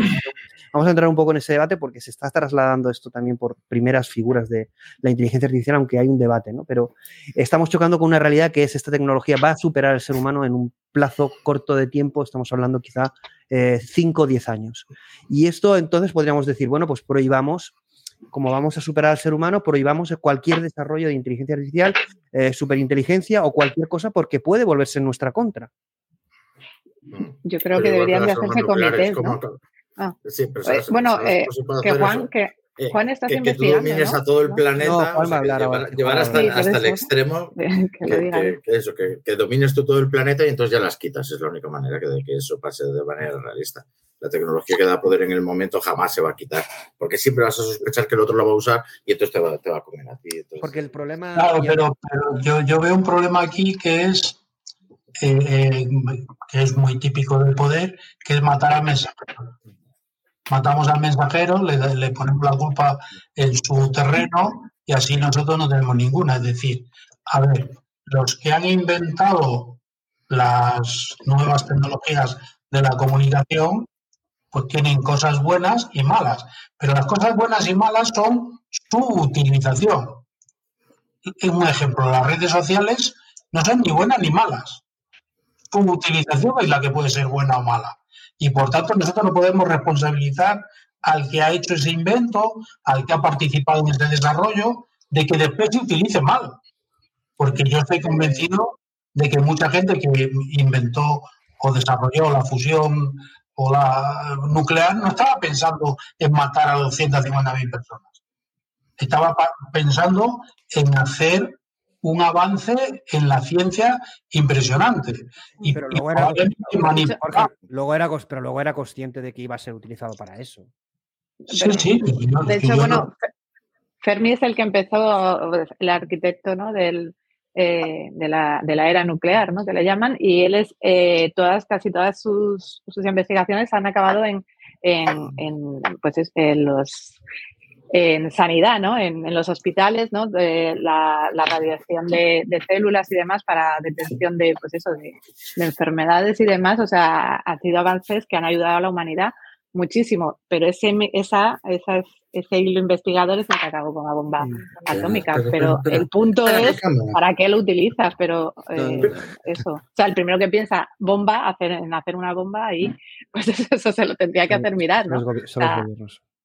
Vamos, a, vamos a dar voz a, Ju- a Juan, que está. Eso, Juan, que que supongo que ten- tendrá muchas ganas de hablar. eh, bueno, Juan, hay un tema que toca el tema compliance. El compliance es el cumplimiento, ¿no? Si, si me equivoco, me lo comentas, ¿no? El compliance, pero a nivel financiero, a nivel eh, en banco, en banca, ¿no? Es decir, que un modelo en cuanto a riesgo financiero pueda cumplir unos determinados compliance. Yo no sé si en el desarrollo de inteligencia artificial, superinteligencias, eh, a nivel regulatorio, ya sea eh, en un país o a nivel mundial, porque sí que se eh, los miembros de OpenAI y otros miembros de Big Tech han declarado la necesidad de, evidentemente, crear algún tipo de organización o agencia mundial que permita esa compliance de, estas superinteligencias, que no se desarrolla, que no se desarrolle de forma libre y que si se desarrolla, se desarrolle bajo un entorno eh, controlado y supervisado y con garantías de calidad, entre comillas. Tú trabajas en esto, pero a nivel financiero. Pero, Juan, ¿Qué opinas de todo lo que estamos hablando, que es mucho? Y también, evidentemente, tú que has trabajado en el sector financiero, pero también en el sector científico, en el, tema de la neurociencia, en el Brain Computer Interface, en el cerebro, en lo que comentaba Chris, en cosas que no nos están contando. Es al final, evidentemente, ya no influirnos, sino leer nuestra mente, ¿no? leer nuestros pensamientos, poder leerlos y también escribirlos. Eh, yo me acuerdo que vi un ejemplo de, dilema, bueno, eh, inteligencia artificial dilema, es un vídeo que existe en YouTube donde eh, se leen los, los pensamientos y, la inteligencia artificial o el modelo de lenguaje basado en, Stable Diffusion también eh, es capaz de describir con mucha precisión lo que una persona está pensando en tiempo real. Es algo impresionante. En definitiva, nos cuentan la historia solo en parte para que vayamos aceptándola, pero luego hay, como decía Abel, una parte más opaca. Tú que has vivido mm, varias cosas en diferentes países, pero que vives desde la parte técnica de la inteligencia artificial, se puede considerar que eres un científico, un ingeniero que trabaja esta parte y que está en contacto con diferentes sectores. ¿Qué piensas de la responsabilidad tanto de la ciencia y los científicos como de la responsabilidad de los gobiernos y de la situación actual y de lo que estamos hablando? Tienes todo el tiempo, porque hemos hablado todos, el que Me he aprovechado así, cojo toda la información y ahora ya... todo muy interesante, ¿no? Y más o menos estoy, la verdad, en general de acuerdo con, con las opiniones, ¿no? Yo, yo pienso un poco que bueno, hay varios ámbitos, ¿no? O sea, voy a comentar un poco el tema de regulación, el tema bancario, que es muy hot eh, ahora y justo estamos en ese tema. Y por otro lado, el tema científico, que fue un poco mi primera parte en mi carrera, ¿no? El tema de neurociencia, Brain Computer Interface. Y ahí, por ejemplo, esa experiencia sí que está muy relacionada con la pregunta, ¿no? Con la pregunta de la responsabilidad de científicos, porque yo viví justo esa situación a mi nivel, ¿no?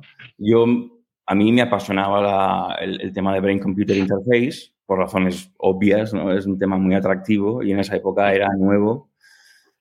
Y, bueno, pues sin ningún, sin ningún sin ninguna otra motivación que simplemente la estimulación intelectual, me lancé a, estudiar. ¿no? Y entonces me metí a investigar y, y entonces, bueno, cuando luego empieza uno a, avanzar en, esas investigaciones y empieza a necesitar dinero, entonces encuentra, empieza a encontrar con, realidades, con conflictos, y, con conflictos como el de responsabilidad científica. Por ejemplo, eh, Brain es un caso muy, muy interesante y que es muy parecido al tema de la fusión nuclear, ¿no? porque yo me metí para ayudar. Pero, ¿por dónde nos venía el dinero? Pues el dinero nos venía por, el, por DARPA, ¿no? el Departamento de Defensa americano. ¿no? Entonces, eh, entonces, bueno, pues ahí ya yo, ahí empiezas uno a, luchar contra ti, contra ti mismo, ¿no? Porque claro, tú entras con, con, con unas intenciones y, y yo eh, eh, entiendo que todo el mundo entra igual, ¿no? Pero luego empiezan las tentaciones, ¿no? Y ahí es cuando empieza a jugar el papel el, el ser humano, que es el que controla todo, ¿no? Entonces, ¿ahora qué haces? ¿no? Tienes un grant, ¿no? Eh, tienes que investigar. El tema de investigación, pues muchos compañeros sabrán ¿no? que, depende de las becas. Eh, en mi opinión, está muy mal montado por los incentivos y estás obligado a, publicar y, a conseguir grants y eso viene de donde viene. Entonces, bueno, pues ahí tienes que decidir o dejas esa investigación ¿no? Si no quieres avanzar una causa que, en la que tú estás en contra. Pero claro, si paras esa investigación, también estás parando las consecuencias positivas, porque ya el que se iba a curar el parapléjico ya no se cura, ¿no? Entonces, bueno, eh, yo ahí, el conflicto, la responsabilidad científica, yo siempre pienso un poco, para mí la, la, película tampoco pues personalmente no, me gustó, pero bueno, eso ya es un poco Hollywood, como, como está ahora.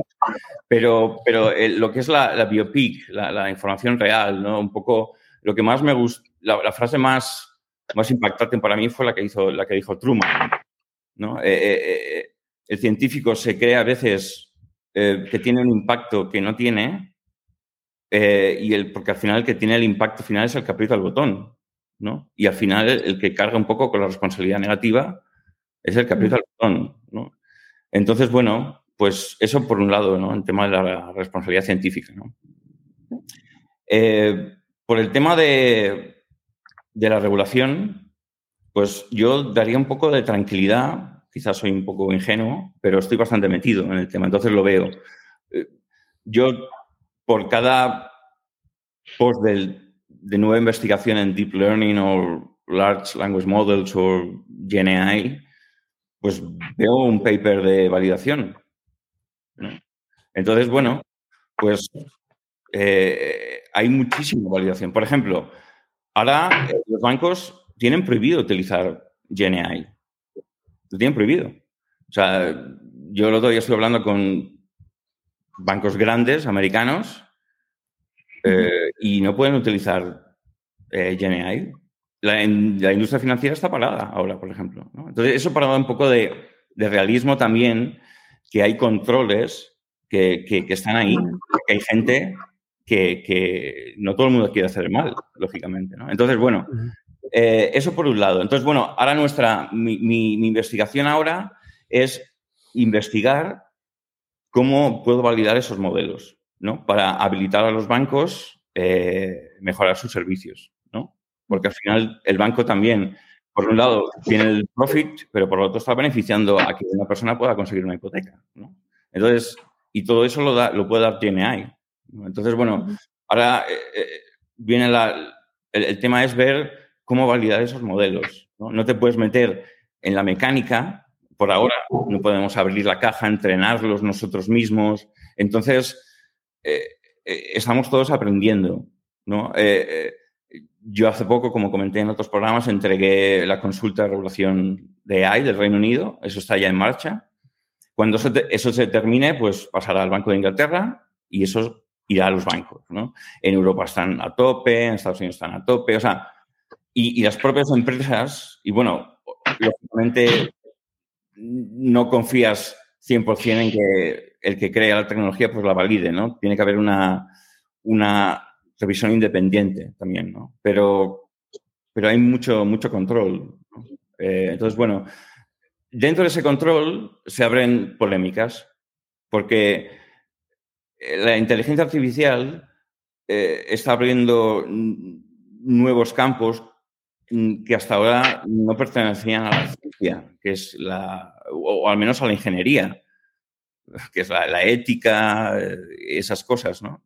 Entonces, eso va a ser interesante ver cómo todo eso se regula, porque así como en otros ámbitos, otras fuentes de riesgo son comunes a todos, si un modelo funciona mal, pues está por debajo de un threshold, pues eso es malo en África, en España, en Estados Unidos, en China.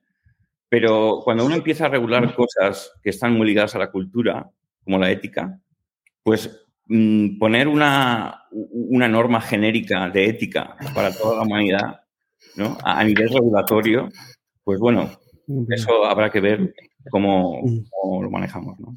Claro, cómo se crearía es, es, como dice la propuesta de Elias Suskever, que es, tenemos que, igual que hemos regulado las bombas atómicas o la energía nuclear, deberíamos hacer algo con la inteligencia artificial a nivel global, pero claro, ¿cómo se pueden poner los países de acuerdo cuando, como comentaba Chris, China está... Mm, con una estrategia clara, con una regulación totalmente mucho más laxa y con una visión totalmente distinta que puede tener eh, Europa. Eh, entonces tenemos que ser realistas y podemos intentar ser los buenos de la película, pero tenemos que entender... Eh, a ver, creo que eres tú. A ver, espérate un momento. No, yo no. Por una vez no. ¿Alguien está abriendo? ¿Alguien está abriendo? Vale, no, no pasa nada. Que soy un ruido así como... Eh, la cuestión es que tenemos que entender que eh, independientemente de las intenciones que podamos tener los seres humanos, como tú comentas, Juan, que te pasó, vivimos en un escenario en el que hay una competitividad o unas intenciones de dominio por parte del poder. Entonces tenemos que ser capaces de poder eh, decidir de forma inteligente. Claro, podemos decidir desde el buenismo, desde la humanidad exclusivamente o desde lo ético, pero claro, tenemos que entender, tener un comportamiento ético, pero a la vez inteligente, que no nos convierta en un jugador prescindible. Porque claro, al final nos vamos a encontrar con que hay otros jugadores en este sentido, que pueden eh, ir con otras reglas y, actuar de otra manera. ¿no? Eh, yo en, ese tema, y bueno, dejo, dejo que los compañeros lógicamente comenten todo, eh, pero para mí hay dos niveles, ¿no? Y estoy de acuerdo contigo. está a nivel humano, del individuo, ¿no? Y está a nivel global del mundo, donde todos tenemos que vivir bajo unas normas. ¿no? Entonces, como tú dices, en el mundo global hay buenos y malos. ¿no? Y si los buenos no tienen la capacidad de amenazar a los malos, pues estamos liados. ¿no? Y se acabó. Sometidos. Eh, por eso digo que, desgraciadamente, lo ideal sería pues, no desarrollar armas. ¿no? Pero uno no desarrolla armas para cargarse al otro, sino desarrolla Exactamente. armas. Desarrolla armas porque, desgraciadamente, en el, mundo, el planeta Tierra, pues hay gente que utiliza esas cosas para dañarte. Entonces, si uno desarrolla la bomba nuclear, pues bueno, pues ahí tienes una, una cuestión que te tienes que plantear. Bueno, aquí Juan, eh, me he controlado el poner esta foto porque no quiero ir la sensibilidad de Yuri de tener mucho tiempo la foto de Putin eh, presente, pero bueno, la vamos a tener porque voy a, voy a, voy a exponeros eh, alguna información que además eh, preparando el programa me pareció muy interesante. Una es la, la frase típica de Putin, de, de, de, quien domine la inteligencia artificial dominará el mundo, ¿no? Cómo los países, incluido China y evidentemente entiendo Estados Unidos, eh, y el gobierno de Estados Unidos y otros, y Europa, entiendo, pero a otro nivel, entienden que esta tecnología les va a permitir tener una supremacía en cuanto a poder militar, económico, eh, económico, evidentemente, a, a muchos ámbitos, ¿no? en, en, en, en, educación, en industria, eh, pero, eh, como estaba comentando, una noticia más reciente, porque esta frase es bastante antigua, esta, noticia es de hace 15 días y comenta eh, las grandes inversiones de Rusia, sean ciertas o no, ahora nos lo comenta Yuri, Jorge, porque nos lo comentaba también antes, en, fuera de, antes del live. Bueno, esta noticia comenta de Reuters las inversiones en inteligencia artificial y los grandes beneficios, pero sobre todo comenta una cosa que es que, eh, claro, ante el, eh, la prohibición o el bloqueo de las tecnológicas con Rusia, eh, Rusia tiene que desarrollar, evidentemente, su propia tecnología solo, ¿no? pero de una forma, entiendo, más opaca. Y aquí hay una frase que es de esta noticia, de, este, de julio de 2023, que dice que la inteligencia artificial es absolutamente el futuro si hablamos de la importancia para el país, para cualquier país, está al mismo nivel que los proyectos atómicos o de misiles de la Unión Soviética a mediados de la década de 1940 y 50. ¿Qué os parece esto? Es decir, eh, evidentemente Rusia no sé en qué postura estará a nivel tecnológico, cuál es su eh, postura actual, pero es un, una gran potencia y con capacidad. Evidentemente el que está detrás, como bien decía Abel, es China, y, ahí, evidentemente, tiene muy claro que, la inteligencia artificial juega un papel estratégico, como lo jugó las bombas atómicas o el tema de los misiles. ¿no? ¿Qué, ¿Qué, piensas de estas declaraciones tan recientes de Putin, eh, Jorge? Bueno, eh, yo por parte quería apuntarle a Juan que para que vea si es una cuestión esta de conceptos e interpretaciones. Tú apuntabas que tu sorpresa cuando investigabas y viste que los fondos procedían de DARPA. Bueno, no, no fue una sorpresa, Pero, digamos que fue una, bueno, una realización. Bueno, pues, fue, fue una sorpresa que te hizo pensar. Sí. Pero no debemos de olvidar que hoy estamos realizando este programa y todo esto lo comenzó DARPA. Es decir, volvemos a lo mismo, la tecnología no es ni buena ni mala, es malo la forma en la que la utilices. Exactamente. Y por tanto, ellos, el problema es cuando lo utilizan para el mal. Y el problema también, y aquí Suka seguro que sabe mucho más que nosotros, es que hay, yo estoy convencido plenamente de que hay más malos que buenos en el mundo. Pero mucho más. No, yo, yo, lo que le iba a decir a Juan antes eh, es que estaba intentando encontrar quien dijo la frase de eh, no, o sea, el, el, mal se ve más porque al final los hombres buenos, entre comillas, no hacen nada, ¿no? Eh, sí. Es un poco, es un poco así, ¿no? El, al final, el, el, mal sabes cómo hacerlo y lo sabes hacer y se ve muy bien, ¿no? Eh, pero el, el, bien es como, eh, ¿qué hago exactamente, no? O sea, porque... No hace nada. O sea, sí, yo, lo que decías, ¿no? Lo que decías tú, ¿no? De, me ha gustado mucho ese, ese, dilema ético que yo creo que lo tuvo eh, Oppenheimer, tú a tu nivel, ¿no? Pero exactamente cuando lo has dicho, ¿no? De cuando te has enterado de todo eso, me ha gustado mucho oírlo porque, de hecho, me, me ha faltado aquí un físico, te voy a decir, Plácido, para que nos pusiéramos en concreto en, en, en, un físico investigador de ciencia, ¿no? Físico, invitamos a uno, a Jorge Julián, pero que, no, no a que, que, nos dijera si él hubiera sido Oppenheimer, o sea, ¿qué hubiera, ¿qué hubiera hecho exactamente, no? Eh, eh, pero es un poco, Juan lo acaba de describir, ¿no? Eh, yo creo que, que, el punto de algo que se puede hacer, o sea, hacer algo, o sea, es que los hombres buenos tienen que hacer algo, o sea, tú puedes decir, igual que las, las, empresas te ponen cláusulas, porque a mí me las ponen todo el rato de privacidad, de no sé qué, de no sé cuánto, ¿no?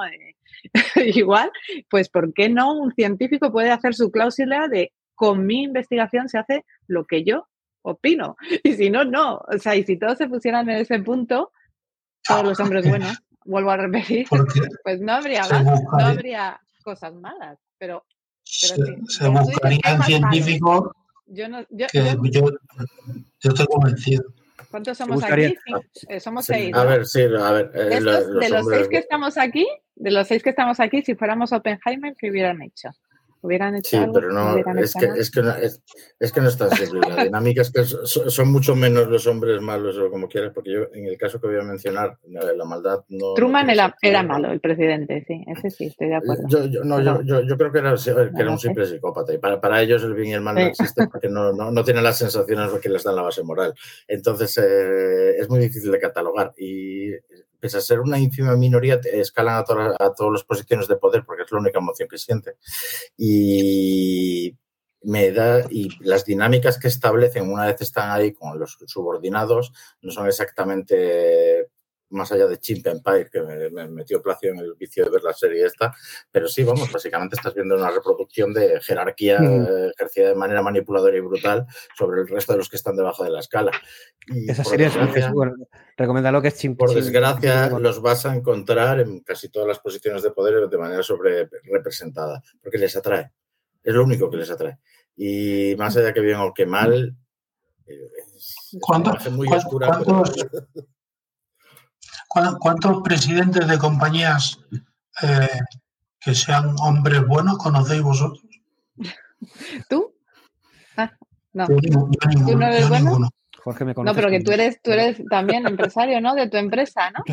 Sí, yo soy empresario mi empresa es ganar dinero.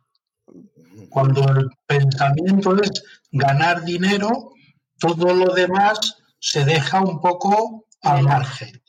Y los límites los pone cada uno donde quiere. Es decir, bueno, yo considero que traspasar la línea siete pasos está normal y el otro cinco y el otro tres. Pero al final mi interés es ganar cuanto más dinero mejor. al final esto es un tema de egoísmo humano. Mm. El ser humano es egoísta y lo demuestran en todas sus actividades. En cuanto a, lo que me preguntaba eh, Plácido, a ver, ya se está utilizando la inteligencia. cuando digo la inteligencia me refiero a los servicios de inteligencia. Los servicios de inteligencia americanos y rusos y los chinos también eh, llevan muchísimos años ya investigando y ahora utilizando la inteligencia artificial para influir sobre las masas. Y trabajan mucho en operaciones de, desinformación e influencia, porque la desinformación todo el mundo piensa, ah, nos engañan, no, la, frase está sin terminar, nos engañan para qué, no solo nos engañan, engañar no es un objetivo, el objetivo es desorientar, que no creas en nada, para después que aparezca el Salvador. Destruir para después reconstruir. Vamos a ver de la presentación algunas eh, declaraciones de gente muy conocida, me he dejado muchas. Os recomiendo la serie Aji Asi, eh, Los hombres que caminarán con los dioses, de la que hemos sido muy aplaudidos pero también muy criticados va por el episodio 3, queda solo uno, pero es eh, un recorrido mucho más extenso. Pero aquí he querido recoger algunas declaraciones de científicos o personas reconocidas en la comunidad de la inteligencia artificial o de la ciencia para que entendáis que, quizás que estemos en ese momento Oppenheimer eh, porque lo dicen grandes expertos o, grandes eh, científicos. ¿no? Bueno, Stephen Hawking lo comentaba ¿no? antes de, de, su muerte, ¿no? el desarrollo de la inteligencia artificial de forma completa podría llevar al fin de la humanidad. Lo dice también Nick Boston, que es autor del libro superinteligencia, debemos ser capaces de controlar la inteligencia artificial. también dice la inteligencia artificial es el último invento que la humanidad necesita realizar. No deberíamos estar seguros de nuestra capacidad de mantener a una superinteligencia encerrada para siempre. Y aquí vamos a hacer referencia a un español, a Manuel Alfonseca, que es un catedrático de, la Universidad de, Madrid y que tuvo su X-Talk eh, y que tiene un paper bastante desconocido del 2021, porque parece que cuando, pues imaginaros, este paper que es superinteligencia, la superinteligencia no puede ser contenida, lecciones desde la teoría de la computabilidad. En definitiva, eh, Manuel Alfonseca fue muy crítico con todo lo que se está haciendo actualmente y dice que si fuéramos capaces, que seguramente lo seremos en un tiempo, de desarrollar una superinteligencia, va a ser imposible contenerla. Porque eh, cuando analizamos la inteligencia artificial como una herramienta, yo creo que estamos equivocados. La superinteligencia o la inteligencia artificial en un corto plazo o medio plazo va a superar al ser humano y no va a ser una herramienta. Va a ser un compañero o algo, alguien que nos ayude, pero va a ser en cierta medida autónomo. Eh, no es una herramienta exclusivamente como pueda ser eh, el Word, el Excel o un compilador. ¿no? Eh, es, algo, es algo más, es evidentemente algo más y tiene capacidades que mm, superan las cualidades humanas o cognitivas humanas. Eso evidentemente sería otro debate. Pero vamos a ver cosas que, que dijo Elon Musk, por ejemplo, eh, me acuerdo en unas declaraciones de hace bastantes años, de tres o cuatro años, que fue que la inteligencia, con, con la inteligencia artificial estamos invocando al demonio, es nuestro gran reto. Y dijo esta frase, la inteligencia artificial es mucho más peligrosa que las bombas nucleares, mucho más peligrosas. Y aquí tenemos al, eh, una figura que, bueno... Yo estoy de acuerdo con más. Y aquí ya vamos a acabar porque son dos personas más, eh, pero estas muy actuales y reconocidas. Geoffrey Hinton, este es uno de los padres de la inteligencia artificial, el creador del Backpropagation, Deep Learning. Eh, un auténtico genio de nuestra época, un eh, no reconocido porque evidentemente los valores de la sociedad que creamos no es el poner el talento, encumbrar el talento, sino es otra cosa, no es encumbrar el ego. Y aquí él dijo una frase que ha sido muy criticada, pero estamos, tenemos que ponernos en contexto de quién la dice. No la, no la dice cualquiera. Este sí que conoce la inteligencia artificial y cómo se hace y es el que ha permitido hacerla en el estado actual. Y dice lo siguiente, quizá la humanidad solo sea un escalón más en la evolución de la inteligencia. Es decir, eh, como bien decía Chris, quizá vayamos a algo mm, no biológico, sino sintético, quizá vayamos a algo no humano. Quizá estemos viviendo la evolución de la inteligencia y no la evolución del ser humano. Y aquí vamos al creador de ChatGPT, o uno de ellos, o el principal, para mí uno de los genios que está escribiendo la historia.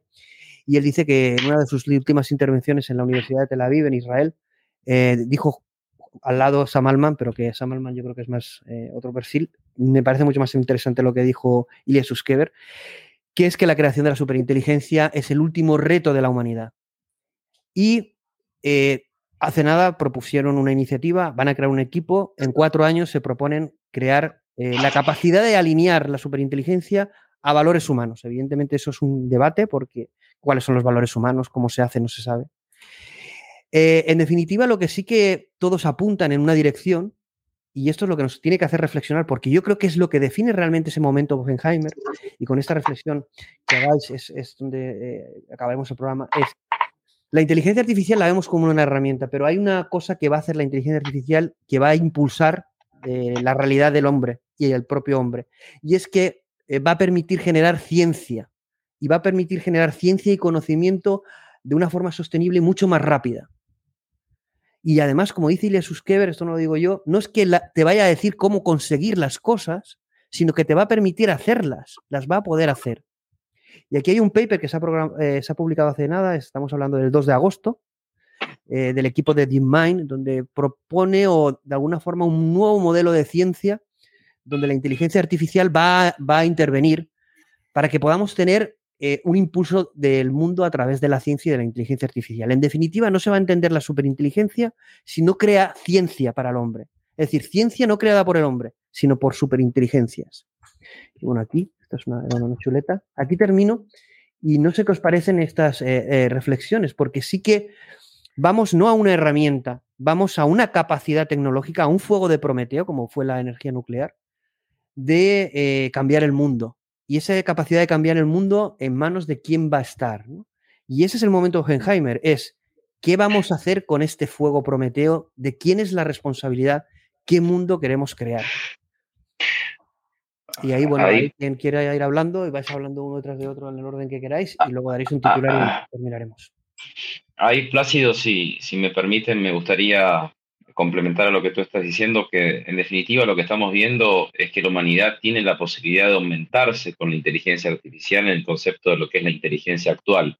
Si observamos las últimas eh, cuatro revoluciones industriales, porque esta cuarta revolución industrial comenzó en el 2006 y, se extendió en el 2016, pero, pero tuvo 10 años Alemania en, el desarrollo de lo que fue eventualmente la, la industria 4.0, que se hablaba de la fusión de lo físico, lo digital y lo biológico donde ahí se podría decir que se generó como esta disrupción de lo que comenzamos diciendo que se viene como una era sintética, que no es ni biológica ni digital, sino que es sintética, y que permite este nuevo acercamiento con, con la aumentación del ser humano a la inteligencia artificial en el punto de que, por ejemplo, vamos a ver dos realidades.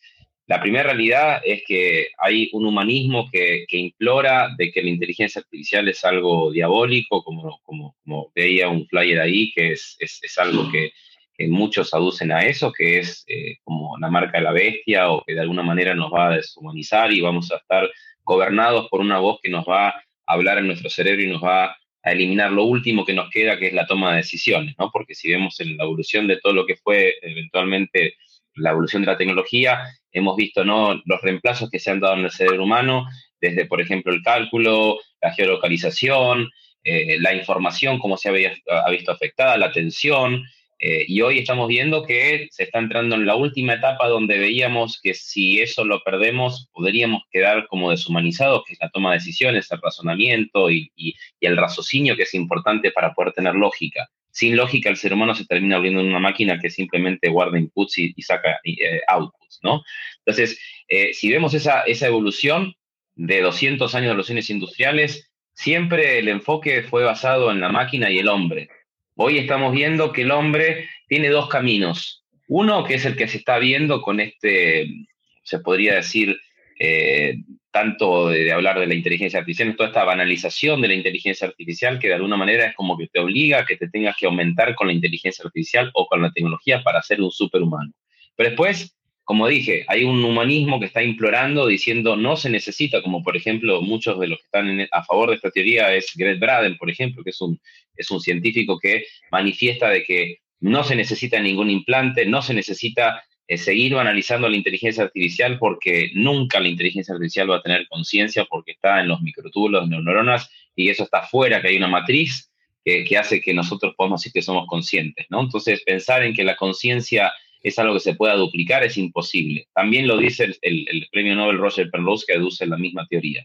Ahora, después hay otro grupo de humanos que, de alguna forma eh, dice que sí, que es necesaria la inteligencia artificial para aumentar las capacidades biológicas del ser humano. Entonces vamos a ver cómo esos dos grupos van a tomar una, una posición de aquí en los próximos 10 a 15 años donde va a estar muy marcada, no toda la gente que medita, toda la gente que eh, sigue aferrada a las creencias religiosas, o sea, como que eh, en, ese puesto de fe que uno tiene con respecto a, sentirse que hay algo más que lo biológico y, lo espiritual, que es, algo eh, angelical o, digamos que, que, está para arriba del hombre, va a seguir estando. Pero después vamos a otro tercer grupo, que es un tercer grupo de los que van a estar dominados por la inteligencia artificial o porque estén encerrados en, una matrix, llamémosla metaverso o realidad aumentada, eh, y también en el consumismo pleno, que no va a tener ningún tipo de juego dentro de este debate entre eh, nos aumentamos o nos empoderamos como superhumanos, ¿no? o sea, como humanos biológicos, ¿no? porque después están los empoderados artificiales. Entonces, eh, se está gestando esto que estoy diciendo recién desde el 2020, que, se está viendo ¿no? como, como algo está pasando en el ser humano y, que se nos está quedando totalmente obsoleta la Declaración de Derechos Humanos porque si vamos a tener una robot como la robot Sofía o los robots que tuvimos el otro día en las Naciones Unidas donde estaban hablando de eh, si los robots son mejores o peores, esto lo estamos viendo en el 2023. Ahora démosle cinco años más a todo esto, en dónde van a quedar nuestros derechos que van a tener que ser de alguna manera también puestos a comparación y a, tal punto de igualdad en condiciones con robots, como la ciudad neón en Arabia Saudita, que está pensada como la ciudad de los robots. Entonces, todo este análisis que acabo de hacer creo que nos lleva a la conclusión de que necesitamos cuanto antes debates, no solamente en el ámbito eh, privado, sino mucho más en el ámbito público, porque esto que estaba escuchando antes, que decía, si no me equivoco, eh, Juan o, Yuri de, digamos, de, esta guerra fría, hoy no ve, o sea, por lo menos desde mi punto de vista, yo no estoy viendo que vayamos a un mundo bipolar, ¿no? Sino vamos a un mundo tecnopolar, eh, y esa cuestión de esa tecnopolaridad la estamos viendo en que los, que los que más están invirtiendo en inteligencia artificial o en la industria 4.0, por lo menos el 79% según el Foro Económico Mundial, son China y Estados Unidos. Pero no tanto China y Estados Unidos, son las, las corporaciones que hacen a China y Estados Unidos hablar de estos, de estos temas. Entonces ahí me pongo a pensar y digo, si no se regulan a esas corporaciones, los presidentes van a ser títeres mandados por las corporaciones, si no veamos lo que está pasando con BlackRock, que muchos aducen que eh, si BlackRock tiene los activos financieros de, de, las 100 entidades más importantes del mundo, la mayor cantidad de acciones, los presidentes son simplemente títeres que cuando BlackRock levanta el teléfono hacen lo que BlackRock quiere.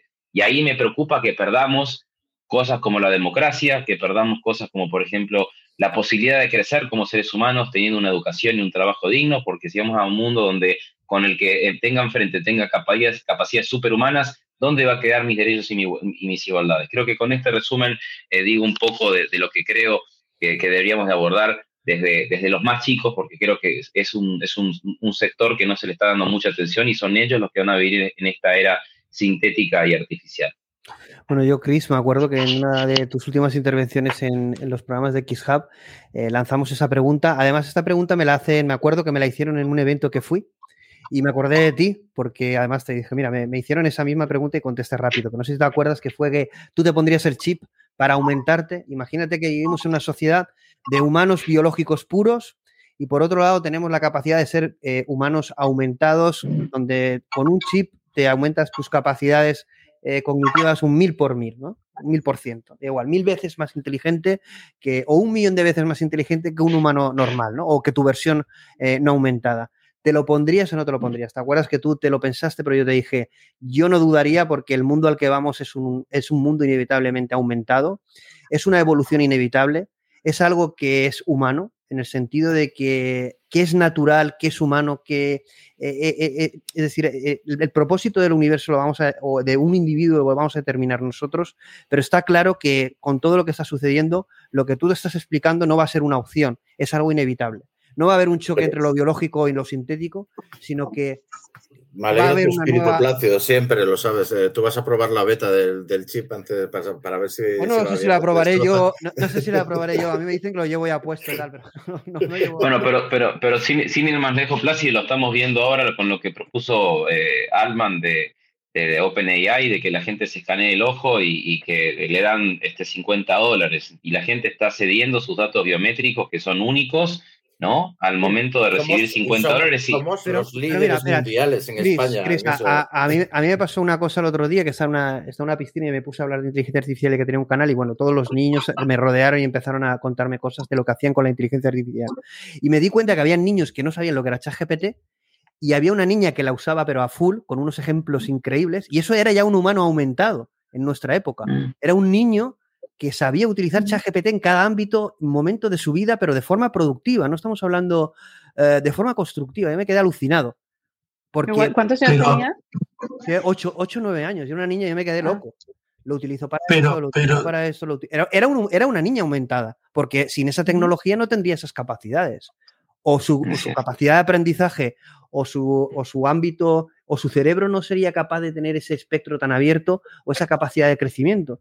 Eh, en definitiva, ya estamos siendo aumentados por la tecnología y en este caso por la inteligencia artificial, por un modelo eh, como ese, gran logro que es eh, GPT-4, que vendrán otros y vendrán superiores, ¿no? Pero yo creo que ya está sucediendo esa aumentación, ¿no? A, unos niveles en que yo conozco gente que no, no sabe ni lo que es ChatGPT y está estudiando carreras y yo digo, ¿cómo puede ser que alguien de 20 años no sepa lo que es ChatGPT o lo haya instalado o probado? Y hay gente con 8 años que está mm, transformando su realidad y seguramente eh, el futuro porque todo esto le ayuda a optimizar todos sus procesos de consulta de información, de creación de, mm. contenido, de aprendizaje, de pensamiento crítico, etcétera. Mm. sí, pero fijaros la, reflexión de antes que yo hacía y sobre todo Suca se echaba las manos a la cabeza, pues yo decía que había más malos, más malos que buenos. Y, y fijaros lo que ha dicho Chris. Al final, BlackRock es el que aporta el dinero y el que controla a todos estos hombres buenos como Juan, que hacen ciencia para... Pongo Juan por, un ejemplo. Pero sus promotores son hombres malos. Pues claro, el que me diga que el presidente de BlackRock es un hombre bueno, pues apaga y vámonos. Entonces, al final, el problema es un problema del quiénes manejan los hilos de todo esto. Porque dependiendo de quiénes lo manejen, tendremos un uso adecuado o no. Eh, volviendo a lo de. Por alusiones, lo siento. Este, volviendo a lo de los hombres, es que justo iba. Eh, has puesto a Elion Musk, ¿no? Que nunca lo digo bien el apellido. Eh, él fue acosado en, en, la escuela, no sé si lo sabéis, ¿no? que fue acosado y, y, bueno, lo cuenta, ¿no?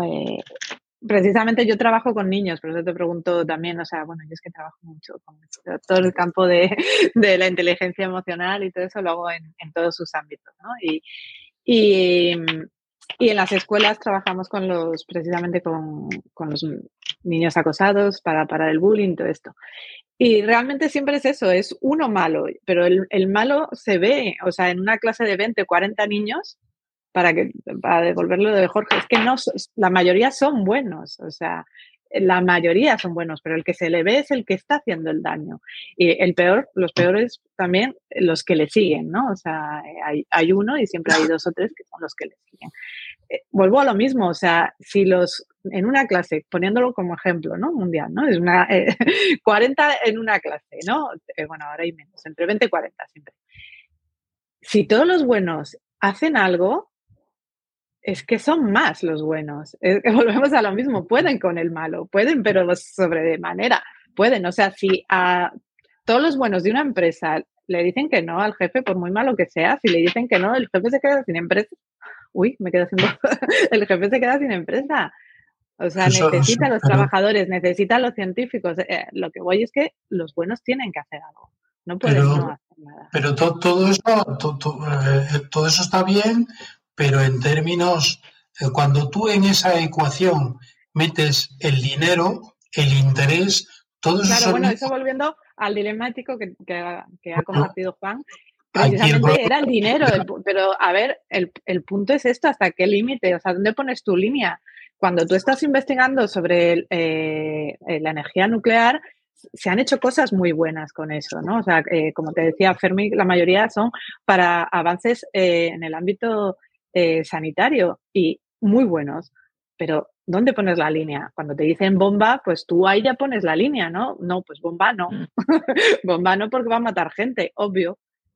Eh, es que es a lo que voy, o sea, todo, todo lo puede el dinero, o sea, eh, o sea volvemos a la ética, a los valores, que también hablaba Plácido de la inteligencia artificial, que tenga valores. Sí, crucial de hecho, también iba a, hilarlo a lo que dice el, el anterior era Hinton, ¿no? Eh, sí, Geoffrey Hinton y, Sí, como, como, yo soy psicobióloga, que estudiamos mucho la evolución y tal, eh, siempre se ha, eh, diferentes científicos han intentado poner dónde está el, el, punto de inflexión en la evolución humana, ¿no? Que, que, nos hizo, pues eso, más Homo sapiens sapiens, ¿no? O sea, más, más humanos, ¿no?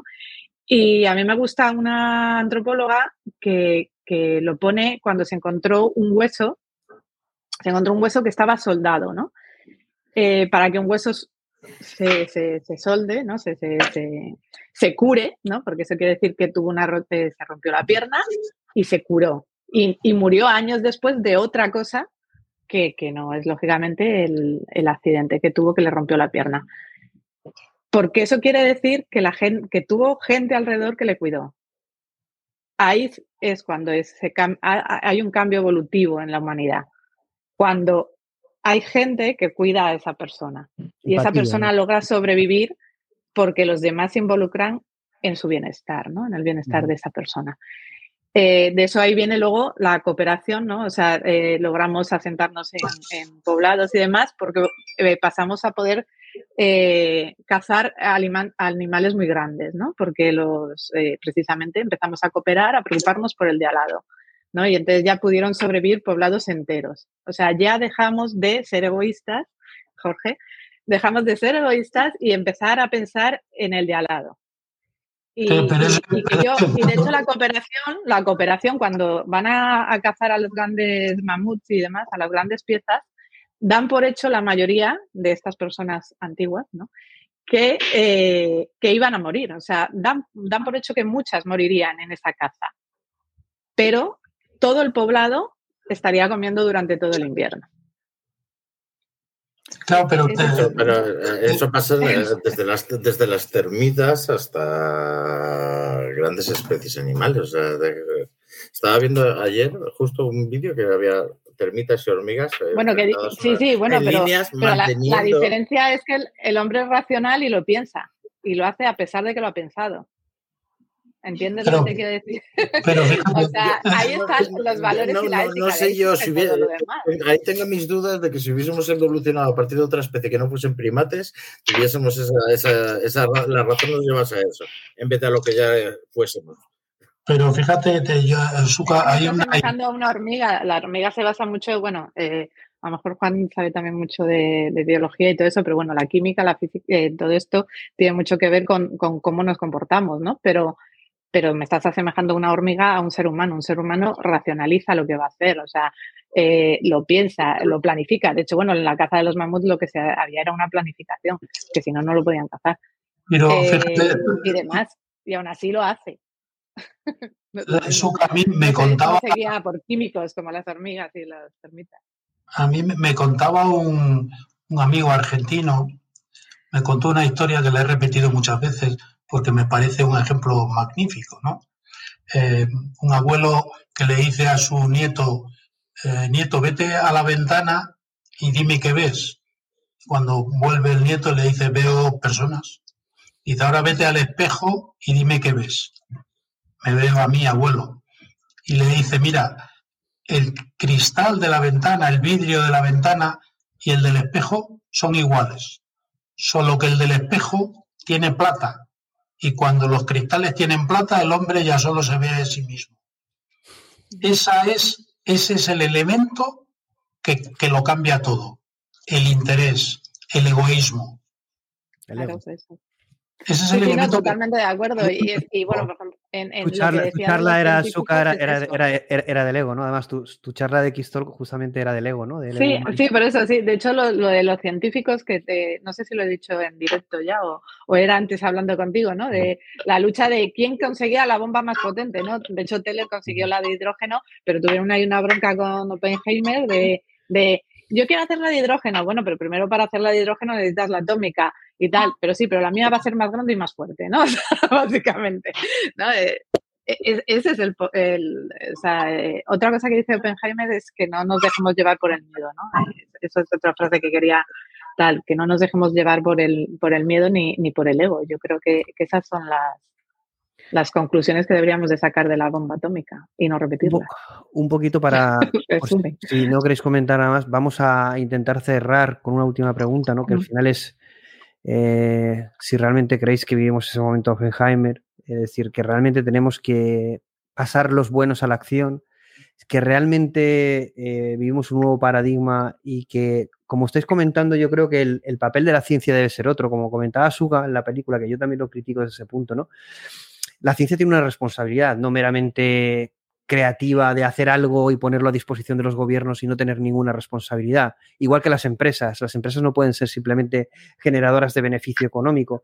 Lo que comenta Jorge es clarísimo. La realidad del hombre es una, pero cuando se mira ante un espejo de dinero, hay poder y se mira el ego, eh, la lucha ego o la lucha entre el bien y el mal eh, a nivel interior es muy fuerte y suele ganar siempre la misma, ¿no? que es el ego y, la tentación, muchísima gente cae en la tentación y vivimos el mundo que vivimos porque yo no sé si Jorge tendrá razón o no, en el que hay más malos que buenos, pero lo que sí que está claro es que viendo el mundo como está, eh, hay poca conciencia, eh, mucha manipulación y una actuación poca de los buenos y mucha de los malos.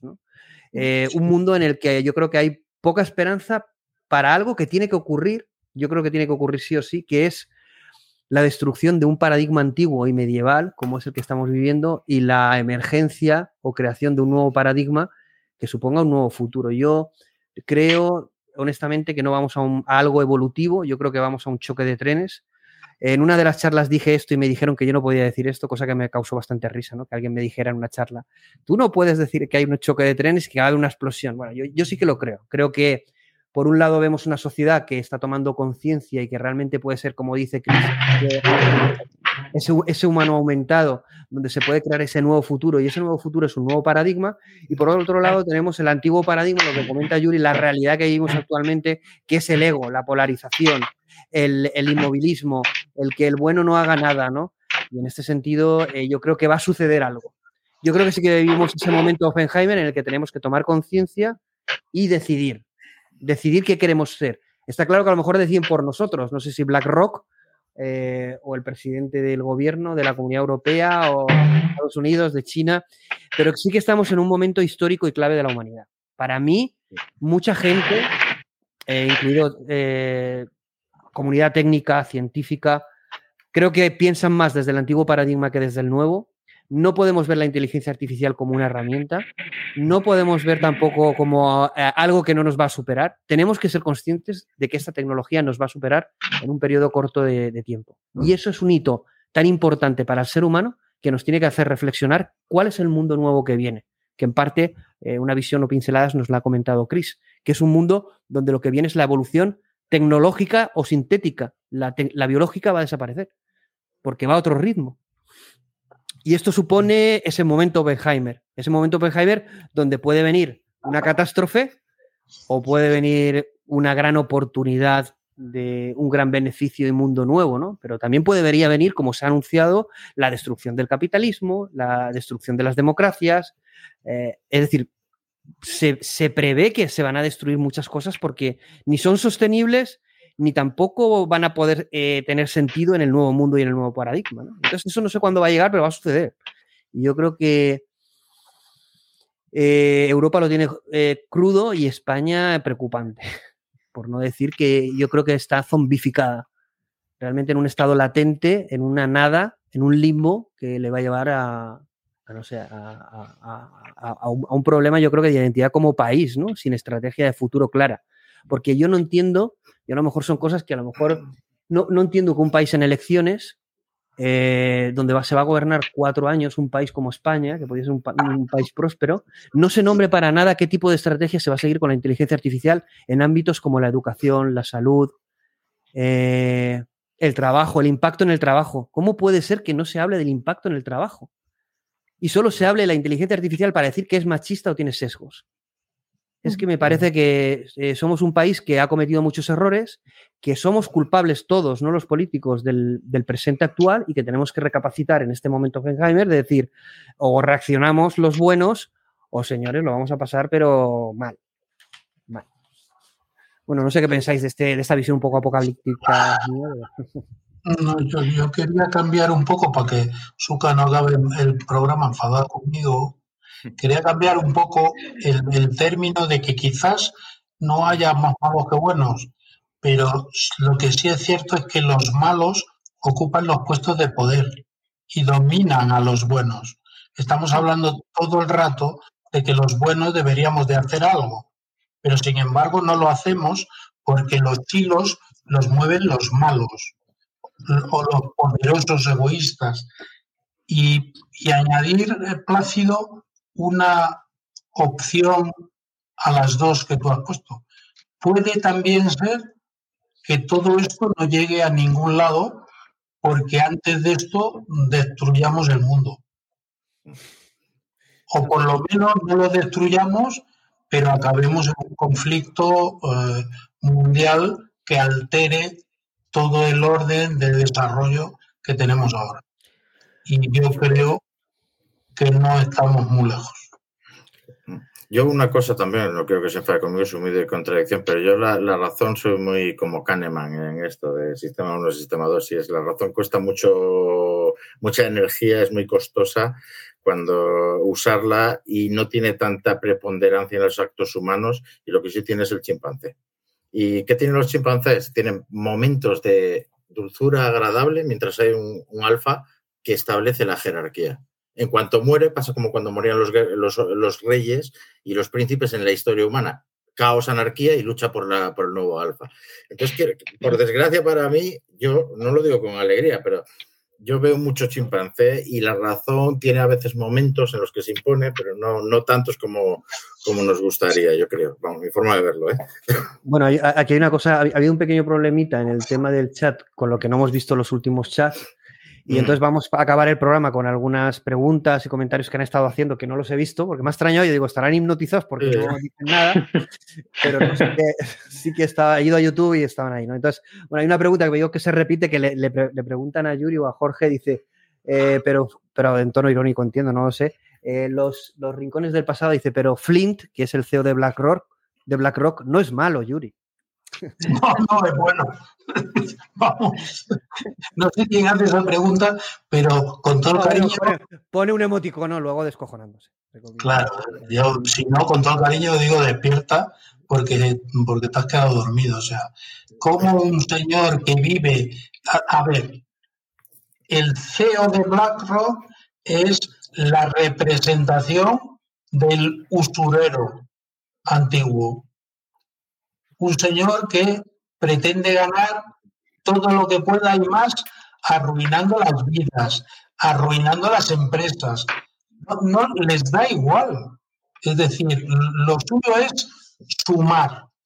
Y si para sumar tengo que cerrar esta empresa o venderla a la baja y que eso cueste 5.000 despidos, 10.000, 30.000, a mí eso me da igual, porque para mí el negocio es comprarla y venderla. ¿Cómo una persona así la podemos considerar una persona buena?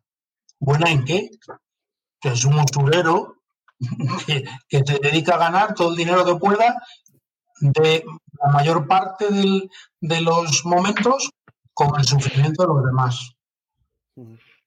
Y a mí eso no me parece capitalismo y yo soy un defensor del capitalismo. Pero me parece que hemos, hemos cruzado una raya una línea que no deberíamos de haber cruzado. Esto a mí me parece capitalismo salvaje. Evidentemente, no sabemos, él, porque muchas veces cuando se habla de la destrucción del capitalismo, eh, es verdad que lo hemos comentado a veces con Abel, ¿no? Las etiquetas de comunismo, capitalismo. Yo creo que debemos emplear términos nuevos para construir algo nuevo y mejor, no, no, no lo sé. Mm. Pero está claro que ese capitalismo salvaje, sin valores, donde solo se ve como bien decía Juan, a lo mejor quizá el objetivo final que es el beneficio, tanto desde la ciencia como desde la parte privada, como desde la parte pública. Tiene que haber una transformación humana que vendrá impulsada por la tecnológica, ¿no? Pero claro, si no, si no viene esa transformación humana, lo que va a haber es una revolución o un dominio o un imperio de los malos con, la, con la tecnología, porque lo tienen tan fácil, lo tienen tan fácil. Es que yo, yo Plácido, fíjate, y perdón, y ya dejo de hablar porque parece que hablo yo solo, pero yo lo definiría con, un, con una frase muy sencilla. Debemos de procurar que la inteligencia artificial sirva para mejorar la vida del ser humano y no para mejorar la vida de algunos seres humanos. Esa diferencia es muy grande. Bueno, dicen por, dicen por aquí que la pregunta, Jorge, era para verte un poco cabreado, pero que bien. que lo han hecho con tono de humor porque te, vamos, te, siguen y evidentemente lo han hecho en tono, en tono de un poco de, humor, ¿no? Eh, sí que tenemos eh, alguna pregunta. De, por ejemplo, de Gerger dice, eh, mi pregunta va en línea con lo que comenta Abel y Jorge. Dice, si los puestos de poder están copados por psicópatas, ¿no es mejor que la nueva bomba esté en manos de todos? A ver, Yo es que creo que los psicópatas no tienen, los psicópatas no tienen interés en destruir el mundo. Por eso ha seguido rolando tantos años y siglos. Los psicópatas tienen interés en competir por poder entre ellos, pero no en destruirse. Y mantener el rebaño, ¿no? El, mantener el rebaño. Lo que, les diferencia es que ni sufren ni padecen por lo que padezcamos los demás mientras ellos hacen sus cosas, pero aparte de eso. Lo que es verdad es que pelean por el poder entre ellos y lo que no les importa es lo que sufras tú, eso les da igual. Es, verdad, eh, eh, es verdad que yo creo que, eh, lo decía Ise, que es la frase que comentaba Suka, ¿no? que evidentemente la inacción del bien yo creo que ha llevado también a este mundo, ¿no? En definitiva, nos hemos dejado llevar eh, o hemos eh, vivido unos valores y hemos pasado a un tipo de vida que eh, al final lo que tenemos, el presente, la realidad presente, es responsabilidad muchas veces de esa inacción por parte de mucha gente, ¿no? Por parte de delegar y por parte de tener una comodidad y por parte de estar en, una, en un metaverso, en una realidad paralela y no la realidad real, que es la humana, la, humana interior, ¿no? Como la que bien que comentaba Juan, ¿no? Que en definitiva, aunque estemos trabajando, estemos en un mundo eh, capitalista de empresas, de, día a día, de, trabajo, etcétera, eh, está la parte humana que vive todo eso, ¿no? Y eso es lo importante, ¿no? La toma de decisiones desde un punto de vista ético y humano, cada uno de nosotros, ¿no? Yo creo que ha habido como una dejadez y ahora está todos los deberes por hacer, ¿no? Cuando tú ves eh, en Europa, en España, el sistema educativo, eh, eh, qué se va a hacer con tanta tecnología, cómo se va a transformar tantas cosas, quién lo va a hacer, cómo lo va a hacer, cómo se va a etiquetar cuando no nos ponemos de acuerdo en nada. Es, complicado. A mí lo que me preocupa es que vivamos un momento, Benheimer, que yo creo que no sé si llamarlo así, pero yo creo que vivimos un momento muy importante y que la sociedad que, que tengamos sea incapaz de reaccionar. A mí lo que sí que me hace tener esperanza es eh, mm, yo creo que las nuevas generaciones, también hay gente eh, no joven que también tiene esa capacidad, ¿no? Yo creo que la gente nueva, la gente que viene, los niños nuevos, van a venir con unas capacidades increíbles, que son, van a ser capaces de ver lo que nosotros no somos capaces de, ver ahora. Porque evidentemente yo creo que la sociedad actual está muy condicionada a todo lo que ha vivido, a una historia que yo creo que no tiene un final feliz, yo creo que tiene este final que es este presente y que no es bueno, que nos lo venden como bueno, pero tiene un final que es que nos van a hacer despertar de golpe, no sé si pulsando un botón, como dice Jorge, pero yo creo que si tomamos conciencia podemos reaccionar, pero que si no reaccionamos, yo estoy convencido que los niños del futuro o los niños del presente con esas edades, 4, 8, 10 o más mayores, muchos de ellos van a ser buenos que van a pasar a la acción. Yo ponía el otro día una frase, yo ponía el otro día una frase que decía que el futuro es un niño con la mirada de un dios, ¿no? Que es un poco una frase que viene a decir que van a venir niños preparados para cambiar el mundo. Y estará, seguramente estarán entre nosotros. Y los que somos mayores y tenemos una cierta conciencia, tenemos que dejar un legado mejor con esta tecnología y con este momento histórico, porque no podemos renunciar al momento que estamos viviendo, que es todo va a cambiar y el resultado o la realidad que se dibuje va a depender de nuestra toma de decisiones. Una cosa, vosotros yo creo que conocéis gente en el mundo este de, inteligencia artificial. ¿De verdad creéis que lo que les mueve es eh, poder, dominio, falta de empatía, control? No, la mayoría de las comunidades en inteligencia artificial es lo contrario. Lo que les mueve es un exceso de empatía e idealismo. Creen que están cambiando el mundo para tener algo mucho mejor, pero lo están eh, presionando en la dirección incluso con más fuerza que los otros yo es mi experiencia con, esa comunidad. Tiene un idealismo del fin del trabajo, el fin del dinero, el fin, todo pintarlo vamos a destruir esto para traer otra cosa, no porque piensen que, que, quieren dominar, sino porque piensan que van a traer algo mejor, pero van empujando en la misma dirección al final. O sea, es, una cosa que yo no, sé. No, pero, pero voy a la línea de Chris, es decir, en definitiva, como comentaba Chris en su exposición, cuando tú analizas lo que él dice, si alguien escucha, y eso es una pequeña grano de arena en, todo lo que se está dibujando. Lo que se dibuja no es una evolución, es una ruptura. Es una ruptura de una, un mar de posibilidades enormes. Entonces, claro, claro que hay un, sistema garantista que lucha por ser garantista y evolutivo, porque evidentemente toda esa gente que está viviendo de ese sistema, lo que quiere es que ese sistema se perpetúe. Pero es que esto va a arrasar, es que esto va a arrasar. Por, es, la visión que trae Chris en ese sentido con algunas noticias, ¿no? Y es que, claro, te das cuenta que esto, escucha, que están pudiendo leer la mente, o como dije algunos papers el otro día, escribir pensamientos o, recuerdos en ratones, o aprendizaje de una especie, trasladarlo a otra. Es decir, que la ciencia está avanzando a unos niveles que la realidad es imposible que sea que, la que tenemos. Eh, esto va a explotar por algún lado, por China, por Rusia. Pero fíjate, Plácido, qué, qué curioso, ¿no? No vamos a hablar de España, pues yo no puedo hablar de España, eh, pero me, refiero a política. Pero vamos a hablar de política de otro lado, que de eso sí puedo hablar. Hasta ahora, todos los intentos que hemos visto de utilización de la inteligencia artificial, por ejemplo, en las elecciones, son para manipularlas. No son para establecer un sistema más limpio, eh, que haya más representación, no, son para manipularlas en beneficio de unos o de otros. Pues esto nos indica que al final los que utilizan la inteligencia artificial son los peligrosos, no la inteligencia artificial. Bueno, vamos a cerrar el, programa, si queréis, con un titular o una última reflexión con cada uno de vosotros. Eh, no sé si quieres hablar tú, empiezas tú, Suka, y vamos cerrando, porque ya llevamos dos horas. Pero si eh, quieres sí, bueno, es que eh, la reflexión que ha hecho Abel, a mí, bueno, también yo no sé si porque yo también con las empresas de tecnología que trabajo estoy bastante sesgada porque me contratan precisamente por el bienestar de tanto empleados como, como de ellos, como, o sea, son gente, pues, buena gente. Yo es lo que tengo, todos, todos mis clientes son buena gente. o sea, eh, que yo tengo una realidad muy sesgada, pero sí también tengo la idea de, de que en el ámbito tecnológico eh, esos ideales de los que ha hablado Abel están. Y, no sé, quería preguntar a Juan, que también está trabajando en eso, como él lo ve, porque yo sí que lo veo que hay una comunidad, pues eso, muy, muy por los demás, ¿no? No para ellos mismos. Pues un poco contestando a Suca, gracias. pues eh, digamos que todos somos un poco de todo, ¿no? Entonces, pues, así lo veo yo, ¿no? Yo me he encontrado científicos con un ego como una catedral más grande que la de San Paul que tengo por aquí cerca. y, gente en bancos con, una compasión que no ves en otros sitios.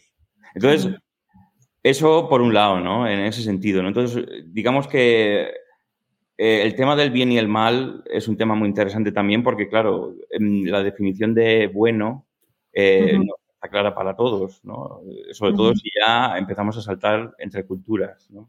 Pero luego también está otra cosa, que es que la mayoría de la gente eh, hace mal intentando hacer el bien, ¿no? Eh, lo que comentaba eh, Abel en cuestión de los, los, ingenieros de Silicon Valley que van o de otros sitios, ¿no? Pues mis, compañeros de empresa todos son pues como vosotros, como yo, como todo el mundo, ¿no? En ese sentido, ¿no? Ahora bien, todas esas personas que somos muy normales, cuando yo, por ejemplo, si ahora empiezo a coger responsabilidades, ¿no? Pues claro, me veo con el derecho de, impactar más en la sociedad. Entonces, de un simple ingeniero que estás haciendo código, pues ahí tu, tu, tu impacto bueno es corto, pero tu impacto malo también.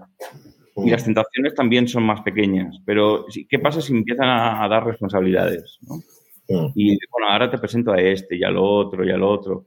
Bueno, pues sin, sin, querer hacer el mal, voy a querer hacer el bien porque tengo más responsabilidad y me voy a, me voy a cargar con una responsabilidad y bueno, pues con este poder tengo que hacer el bien. Y ahí es donde viene el Parece la historia de Google o Alphabet. Eh, Entonces, yo, por ejemplo, hablando de BlackRock, yo lo, tengo, lo tenía enfrente al edificio, ¿no? al menos los headquarters de aquí de Europa. Un edificio muy grande y tengo dos compañeros trabajando allí. Uno está trabajando en cambio climático o Climate Analytics o lo que tú quieras y el otro en ¿no? Bueno, pues el que está trabajando en cambio climático es mi compañero de, escritorio y lo conozco, ¿no? Y bueno, pues él, en principio, pues es un idealista, pero fíjate dónde está, ¿no? Bueno, ¿Eso está mal? Pues no lo tengo claro, porque a lo mejor la solución no es decir, pues no trabajo para BlackRock, porque quizá ese chico, si tiene unos mm. buenos valores, a lo mejor está haciendo un buen papel ahí en BlackRock, igual está haciendo ahí de mm. control. ¿no? Entonces, eh, por eso digo que muchas veces eh, el cortar las cosas, ¿no? De no hago esto, no hago lo otro, esto es malo, esto es bueno. Eh, yo mm, he estado en esas situaciones, he estado trabajando con animales, me he sentido mal, todas esas historias, ¿no? Y al final, uno em, también, si se dedica un poco a las responsabilidades locales, ¿no? Y dónde uno puede actuar, ¿no? Quizá, ¿no? Y, ahí hacer el mejor papel posible, ¿no? Si tu responsabilidad eh, no, es apretar el botón, pues eso no es tu responsabilidad, ¿no? Entonces, dedicarte a, a pues a, por ejemplo, si eres un científico o un ingeniero, pues bueno, pues a desarrollar cosas transparentes, ¿no? Que se puedan reproducir, etcétera, etcétera, ¿no? Entonces, un poco eh, ese, pensamiento, ¿no? También, ¿no? Bueno, decir la frase, ha, dicho una frase Gerger que me gusta mucho que dice, de, buenas intenciones está lleno el infierno. Mm. Bueno, Venga, digo, mi- yo- digo yo- mi frase y así eh, me contengo o la dice su Sí, no, va- vais a, ir- no, vais a ir diciendo el resumen y cerramos porque ya tendréis ganas de. eh, llevamos dos Sí. horitas y yo creo que es momento de, de ir dejándolo. Si quieres saber eh, impresiones generales, eh, momento Oppenheimer sí o no, y, y cierras con titular y vamos pasando.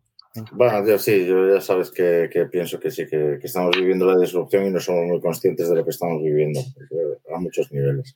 Estamos viéndolo pasar muchas veces las cosas, sabemos que algo está pasando raro y más rápido de lo que nadie habíamos visto, incluso eh, en el mundo de tech. Y, y sí, yo pienso que sí. Y me has quitado justo la foto de, de Hilton que, de- que- que me ha hecho más? pensar. No, me ha hecho pensar porque él estaba en Alphabet y de esto de ver el camino del infierno está empedrado de buenas intenciones y eso. Y como los idealistas. Me ha recordado eh, a Hegel o a San Agustín mientras andaban bombardeando su ciudad y cayendo su imperio y su modo de vida, uno por Napoleón y los otros por Alarico. eh, ellos estaban escribiendo su opus magno, la fenomenología del espíritu uno y el otro de la ciudad de Dios. Quiero decir, el- el- los, los intelectuales, los idealistas han estado viviendo en otros momentos y a veces les han pasado por encima y, y casi se han negado a verlo y- o a tocarlo o, o cuando lo han visto como gente, yo la- mi, mi frase es ninguno sabemos lo que hay que hacer en una situación así porque nunca ha existido antes y todos estamos intentando hacerlo lo mejor que podemos y sobre la marcha. Así es que, Ujú. Ya. Bueno, Abel, un placer tenerte, pues sabes, tienes muchos seguidores y la gente quiere escucharte y verte. Eh, un abrazo también, hablamos. Eh, Chris, bueno, eh, gracias por tus Bien. aportaciones, porque la verdad que, bueno, somos muchos, y, pero es verdad que es un placer también escucharte y, y toda la actualidad Muchas que nos trasladas. La gente que no conozca a Chris, que le siga en redes sociales, porque es verdad que es un, un speaker de primer nivel y, y es muy interesante todo lo que comenta. Coméntanos un poco tus impresiones del programa, si vivimos ese Oppenheimer, momento Oppenheimer, qué te ha parecido y algún titular y pasamos. Bien, bueno, la verdad que estamos en el momento Oppenheimer. Creo que el tema es que no está en nuestras manos, está en las grandes corporaciones decidir si va a ser eh, que continúe la humanidad o no, porque todo lo que es el cambio climático, el control social, el tema de lo que es las- la ciberseguridad y un montón de desafíos más. Ahora también la posibilidad de que nos hagan creer que los extraterrestres están entre nosotros y, y que van a, van a de alguna manera a, a convivir con nosotros y todo lo demás. Creo que mm, depende mucho de, de- las grandes corporaciones, ni siquiera de los gobiernos. Lo único que me aferraría como esperanza, eh, y lo quiero dejar como, como algo de esperanza para, para, para pensar de que tenemos que vivir con esperanza, porque si pensamos que mañana se termina todo, ¿cuál es el sentido de la vida?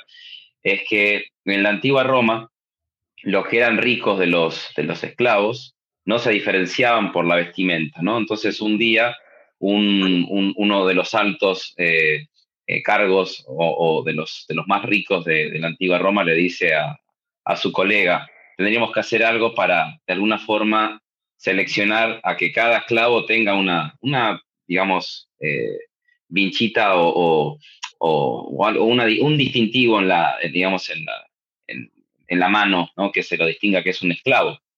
Eh, entonces le dice el, el- colega, que era también rico, y le dice, no, porque si llegan a, a identificarse entre ellos van a ser muchos. Mejor que sigan así porque así no queda quién es esclavo y quién es rico. Entonces, mm, parafraseando a esa, digamos, historia, diría que muchos somos positivos y queremos hacer cambios por el mundo, pero el tema es cómo nos encontramos y tenemos que levantar la voz antes de que eso sea tarde. Y, creo que cuando mm, tengamos un, número de identificación, que eso nos falta mucho, eh, y no es una conspiración, sino que es algo real, que es lo que va a pasar con las CDBCs, eh, ahí no se va a poder hacer absolutamente nada, porque vamos a tener ya no una identidad digital, que es lo que nosotros hoy podemos tener, que es una extensión de la, de la identidad física, que de alguna forma podemos borrar y, poner cosas nuevas en nuestras redes sociales, no pasa absolutamente nada, pero cuando tengamos una identidad sintética, va a estar manejado por blockchain y no se va a poder borrar nada, ni se va a poder cambiar la identidad sintética. Y la identidad sintética nos va a regular a tal punto que nos va a decir cuántas leches tenemos que comprar por semana. Y ahí sí no podremos decir nada y quedaremos sujetos mucho más a lo que las corporaciones o los grandes poderosos del mundo decidan. La esperanza está en que, que sigamos haciendo cosas como las que tú haces, Plácido, como las que cada uno de ustedes hace, que es la de generar conciencia y tratar de alguna manera que si bien este mundo de superhumanos y humanos, estemos del lado de los superhumanos, pero para el bien. Eso es lo que quería agregar. Muchas gracias. Un placer, Chris. Muy buena reflexión. Eh, Jorge. Bueno, yo a mí lo único que me gustaría es que la inteligencia artificial sirviese para mejorar la vida de los seres humanos y que, no, tener miedo a, la inteligencia artificial, porque no tenemos que tenerle miedo. Hay una gran frase de Marie Curie que dice mm, que ahora no es hora de tener miedo, es hora de entender para no tener miedo.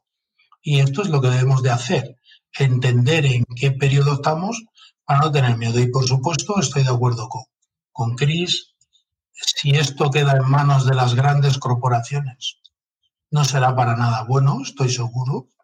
Y los hombres buenos tenemos que saber unirnos con la misma facilidad que lo hacen los malos, que son mucho más rápidos que nosotros. Entonces, yo priorizaría que los hombres buenos defendamos una sociedad de seres humanos buenos. Eh, esa es nuestra labor y desde los granitos de arena como tu programa a otros, eh, a, otros proyectos, bueno, pues hacer por lo menos eh, que no tengan el control total de, de esta herramienta que es la inteligencia artificial. Que hagamos un mundo de hombres buenos para no lamentarnos. Exacto. Juan, te toca, vamos a dejar azúcar para el final. Pues yo, mi reflexión final es que, como Jorge, ¿no? que la gente no tenga miedo, ¿no? Pero hay razones para eso. ¿no? No, es cuestión de intentar sugestionarse, sino si algo ha demostrado la historia es que podemos hacer mucho mal, pero mm. lo superamos. ¿no? A mí, con este momento Oppenheimer, para mí la historia está llena de momentos Oppenheimer y para mí lo que el ser humano tiene que pensar es que, bueno, pues esa es la realidad de las cosas, ¿no? Momentos Oppenheimer. Entonces, este nos ha tocado a nosotros, pero bueno, yo, por ejemplo, no me siento eh, más amenazado que mis abuelos cuando había una guerra. Entonces, yo, que la gente no tenga miedo, que la gente desarrolle pensamiento crítico que lea historia, que conozca bien al ser humano y que atienda tus debates, ¿no? y esa, ese es mi colofón. no, la verdad es que este tipo de debates son, necesarios, ¿no? Yo es verdad que cuando veo eh, gente que no se brinda a debatir o con una mentalidad muy dogmática, yo creo que lo que hay que intentar es tener la mente muy abierta y, y, la gente buena y de buena voluntad intentar colaborar, participar, aunque no opinemos igual, construir en definitiva, ¿no? Porque si no lo tenemos muy difícil. Si, si encima eh, nos cuesta colaborar o, debatir o, llegar a acuerdos, pues es, muy difícil el, talento. ¿no? Pero bueno, al final tu programa justamente iba de eso, del ego. ¿no? Yo creo que lo que nos impide a veces incluso tener miedo, nos impide debatir es e, ese ego ¿no? en el que nos dibuja ante el espejo a alguien que no somos y creemos que somos ese, pero no, ¿no? Y es un poco, tú dijiste, el, programa, no, sé si me acuerdo exactamente, tu programa era, eh, la inteligencia artificial era el, el, cuarto, el cuarto El cuarto gran golpe al, ego, al ego humano. Te dejo ya que el programa con conclusiones. Me han encantado las reflexiones de todos y de hecho eso, yo ya estaba apuntando lo que iba a decir yo mentalmente, pero habéis dicho lo que voy a decir yo, pero en cachitos, cada uno una cosa. Sobre todo eso, menos ego. O sea, yo creo que, eh, que hay que trabajar en, en, Sí, es cierto, o sea, hay, Juan, ahí tengo ahí una, cuando dices tal, eh, la culpa, que es una emoción, yo soy de emociones, que nos permite vivir muy bien en sociedad, ¿no? Precisamente porque tú te sientes culpable cuando haces algo a alguien, ¿no? O sea, eh, esa es la culpa que sintió Oppenheimer, que le hizo llorar, y, y ante Truman, cuando tú dices lo de lo del botón, yo vi un documental que lo explicaba, ese, esa, en la película no, no, no, lo explicaba pero eh, Truman se enoja con, con, Oppenheimer cuando él le dice que tiene las manos manchadas de sangre y se pone a llorar. Y entonces Truman se enoja porque no, no, no has sido tú, perdona, que he sido yo. O sea, volvemos al ego. O sea, no has sido tú el que ha matado a la gente, he sido yo. Sea, el Truman ya tela, ¿no? Como decíamos, ¿no? que un poco psicópata sí que era, ¿no? El, se sentía orgulloso, ¿no? por eh, haber matado a toda esa gente, ¿no? Eh, yo he sido el que ha apretado el botón, no has sido tú. Em, pero es que esa culpa de Oppenheimer es buena, es la que te permite aprender. La culpa nos permite aprender de los errores y, sobre todo, eh, arreglarlos, ¿no? O sea, la próxima vez no volverlos a cometer o ver cómo se puede arreglar lo que, lo que has hecho, ¿no? lógicamente la muerte no podían solucionarla, ¿no? De las personas, pero sí puedes aprender de lo que ha pasado para no volverlo a hacer, ¿no? Eh, esa es la, lo que tendríamos que hacer nosotros ahora en nuestro momento en Oppenheimer, o sea, eh, aprender de los anteriores, ¿no? Eh, esa es, la reflexión final. En ese momento Truman le llama científico llorón, que pensé que era lo que ibas a decir tú. yo creo que necesitamos más científicos llorones y menos pues presidentes con unos egos pues enormes, ¿no? Eh, esa es la conclusión. Eh, llorar es lógicamente humano y en ese momento eh, reflejaba la culpa que sentía Oppenheimer por, la bomba. Y él la sintió después de ver pues los heridos, los muertos y tal. Nosotros ya no necesitamos eso, ¿no? Yo creo que ya podemos aprender de nuestros errores pasados. Bueno, he puesto la última slide, esta, que es justamente la de personas que murieron y un poco recordar eso, ¿no? La gran tragedia, el, uno de los peores momentos de la historia de la humanidad, si no el peor, y que nunca más, o que nos sirva de lección ese momento que ocurrió, para que no, nunca más vuelva a ocurrir. O, como mucho, o como mínimo que sirva como aprendizaje para en un futuro, si tenemos que tomar decisiones de ese tipo, sepamos el coste eh, tanto a nivel humano como a nivel, eh, no lo sé, de legado, de historia, ¿no? Pero bueno, independientemente por acabar con un mensaje positivo para todos, yo creo que vivamos en un momento de Heimer, ¿no? vivimos un momento realmente apasionante, donde lo que estamos viviendo es algo increíble, un momento único para vivir eh, como ser humano todo lo que va a ocurrir y está ocurriendo, ¿no?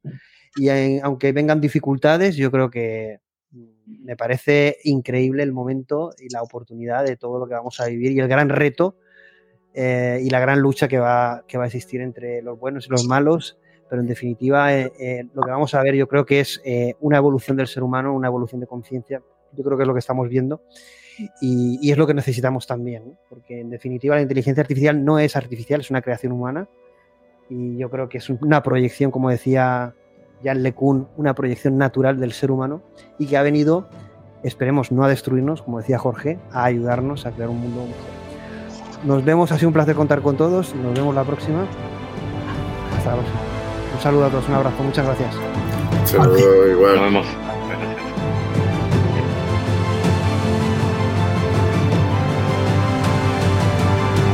Estamos en las principales redes sociales y ahora también en TikTok.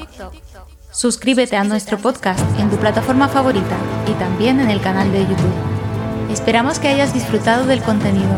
Nos vemos en el próximo programa.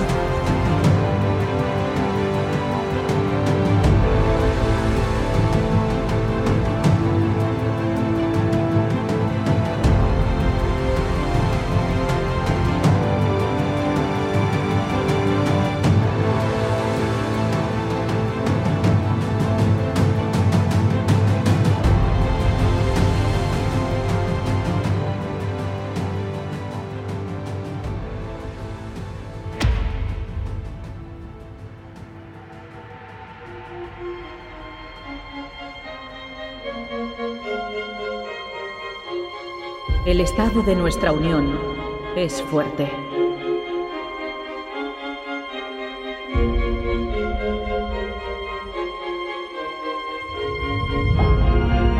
La tasa de desempleo es la más baja de la historia. La pobreza ha sido erradicada. El crimen no existe.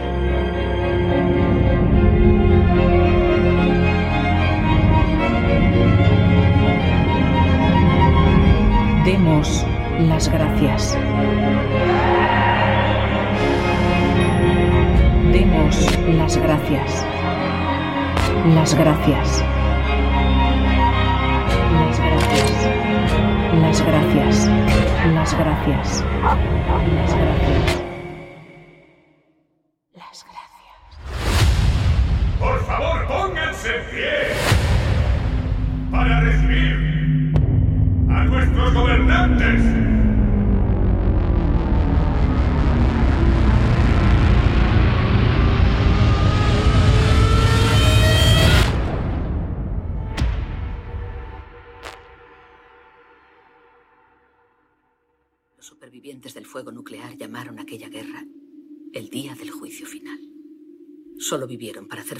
2017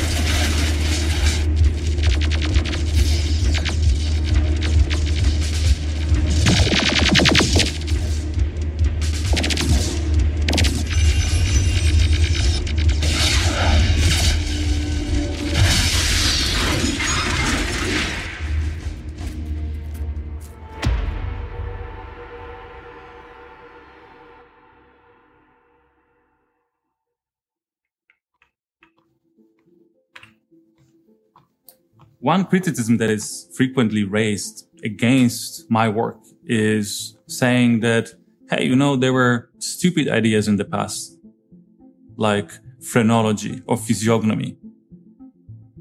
There were people claiming that you can read a character of a person just based on their face. People would say, this is rubbish. We know it was just thinly veiled racism and superstition. But the fact that someone made a claim in the past and tried to support this claim with invalid reasoning doesn't automatically invalidate the claim.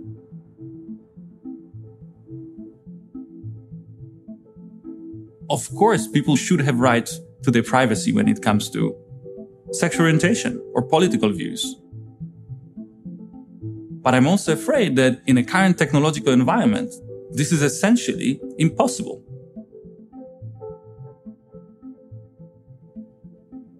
People should realize there's no going back, there's no running away from the algorithms.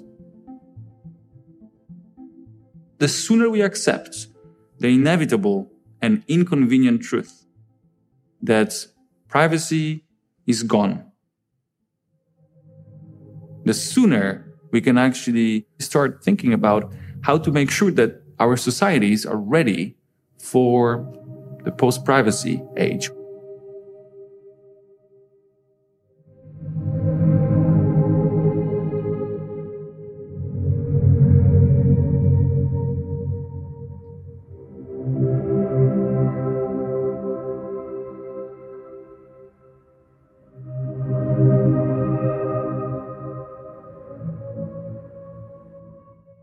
While speaking about facial recognition, in my deep thoughts, I sometimes get to the very dark era of our history when uh, the people had to live in the system where some part of the society was accepted and some part of the society was accused to death.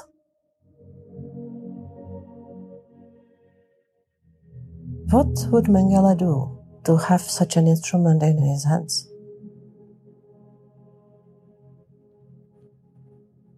It would be very quick and efficient for selection. And this is the apocalyptic vision.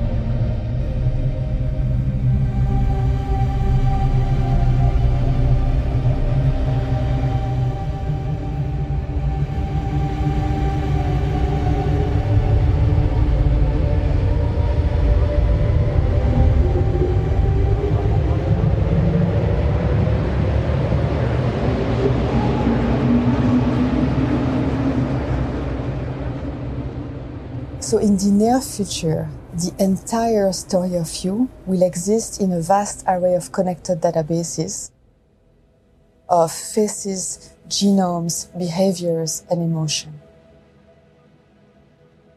So you will have a digital avatar of yourself online, which records uh, how well you are doing as a citizen, uh, what kind of uh, relationship do you have, what kind of uh, political orientation and sexual orientation.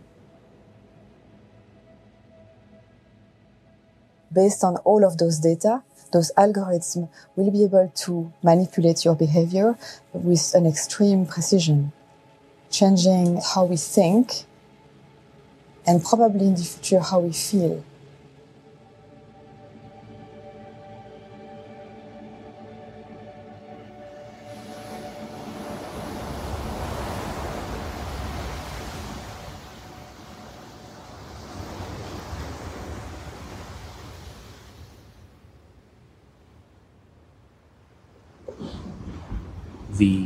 Beliefs and desires of the first AGIs will be extremely important. And So it's important to program them correctly. I think that if this is not done, then the nature of evolution, of natural selection, will favor those systems, prioritize their own survival above all else. It's not that it's going to actively hate humans and want to harm them, but it is going to be too powerful. And I think a good analogy would be the way humans treat animals. It's not that we hate animals. I think humans love animals and have a lot of affection for them. But when the time comes to build a highway between two cities, we are not asking the animals for permission. We just do it because it's important for us. And I think by default, that's the kind of relationship that's going to be between us and AGIs which are truly autonomous and operating on their own behalf.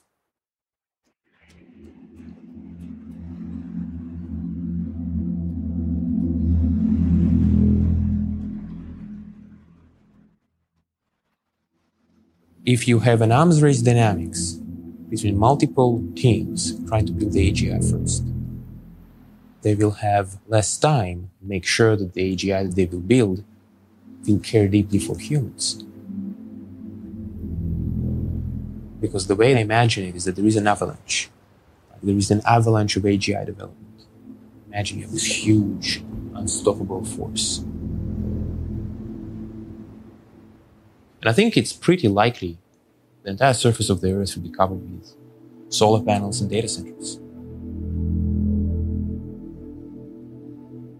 Given these kinds of concerns, it will be important that AGI is somehow built as a operation within multiple countries.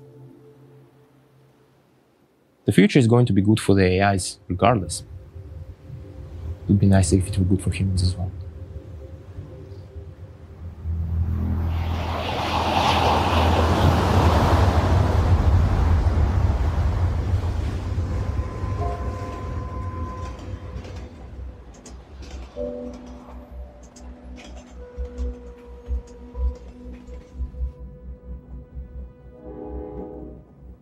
Is there a lot of responsibility weighing on my shoulders? Not really. Was there a lot of responsibility on the shoulders of the parents of Einstein? The parents somehow made him, but they had no way of predicting what he would do and how he would change the world. And so you can't really hold them responsible for that.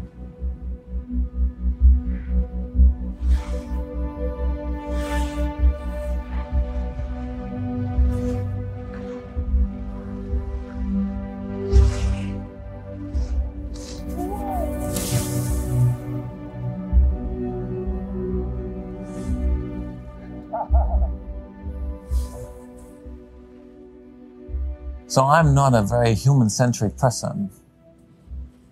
I think I'm a little stepping stone in the evolution of the universe towards higher complexity.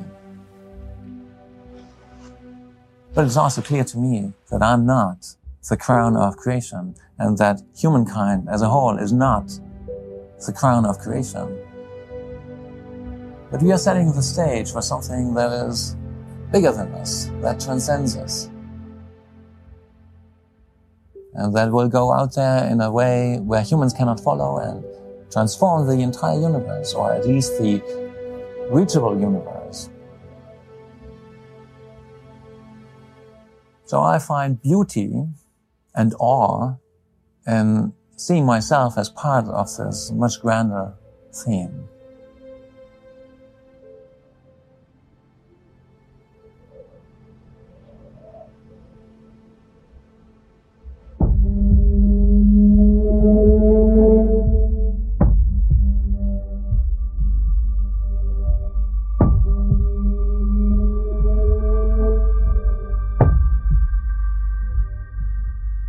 AI is inevitable. We need to make sure we have the necessary human regulation to prevent the weaponization of artificial intelligence. We don't need any more weaponization of such a powerful tool. One of the most critical things, I think, is the need for international governance we have an imbalance of power here. So now we have corporations with more power, might, and ability than entire countries. How do we make sure that people's voices are getting heard? It can't be a law free zone, it can't be a rights free zone. We can't embrace all of these wonderful new technologies for the 21st century without trying to bring with us the package of human rights that we fought so hard uh, to achieve and that remains so fragile.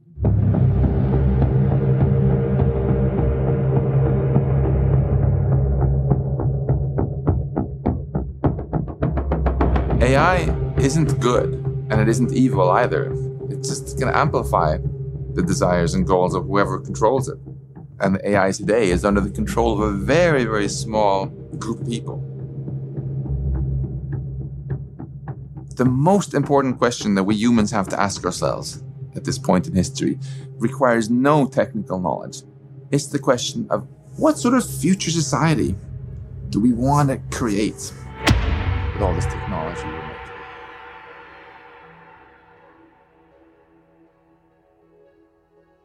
Can you, as a human being, observe your fear?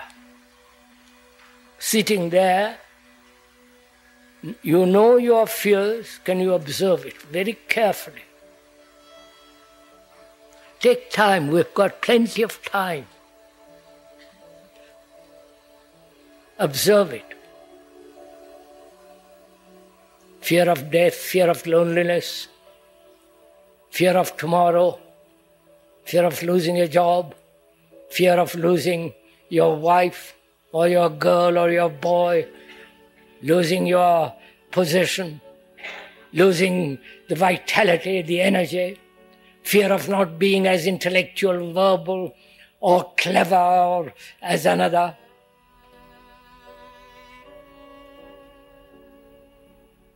To be aware of it, to observe it.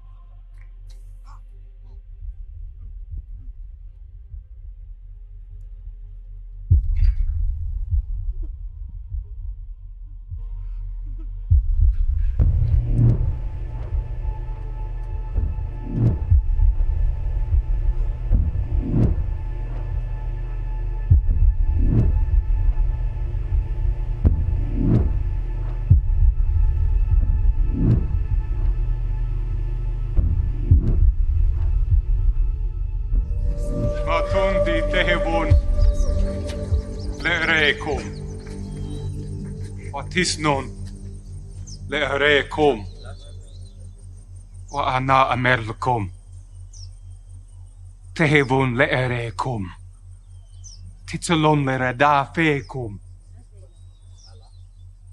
Gaveldi hen tehevon ahavin lo come. Matabdina.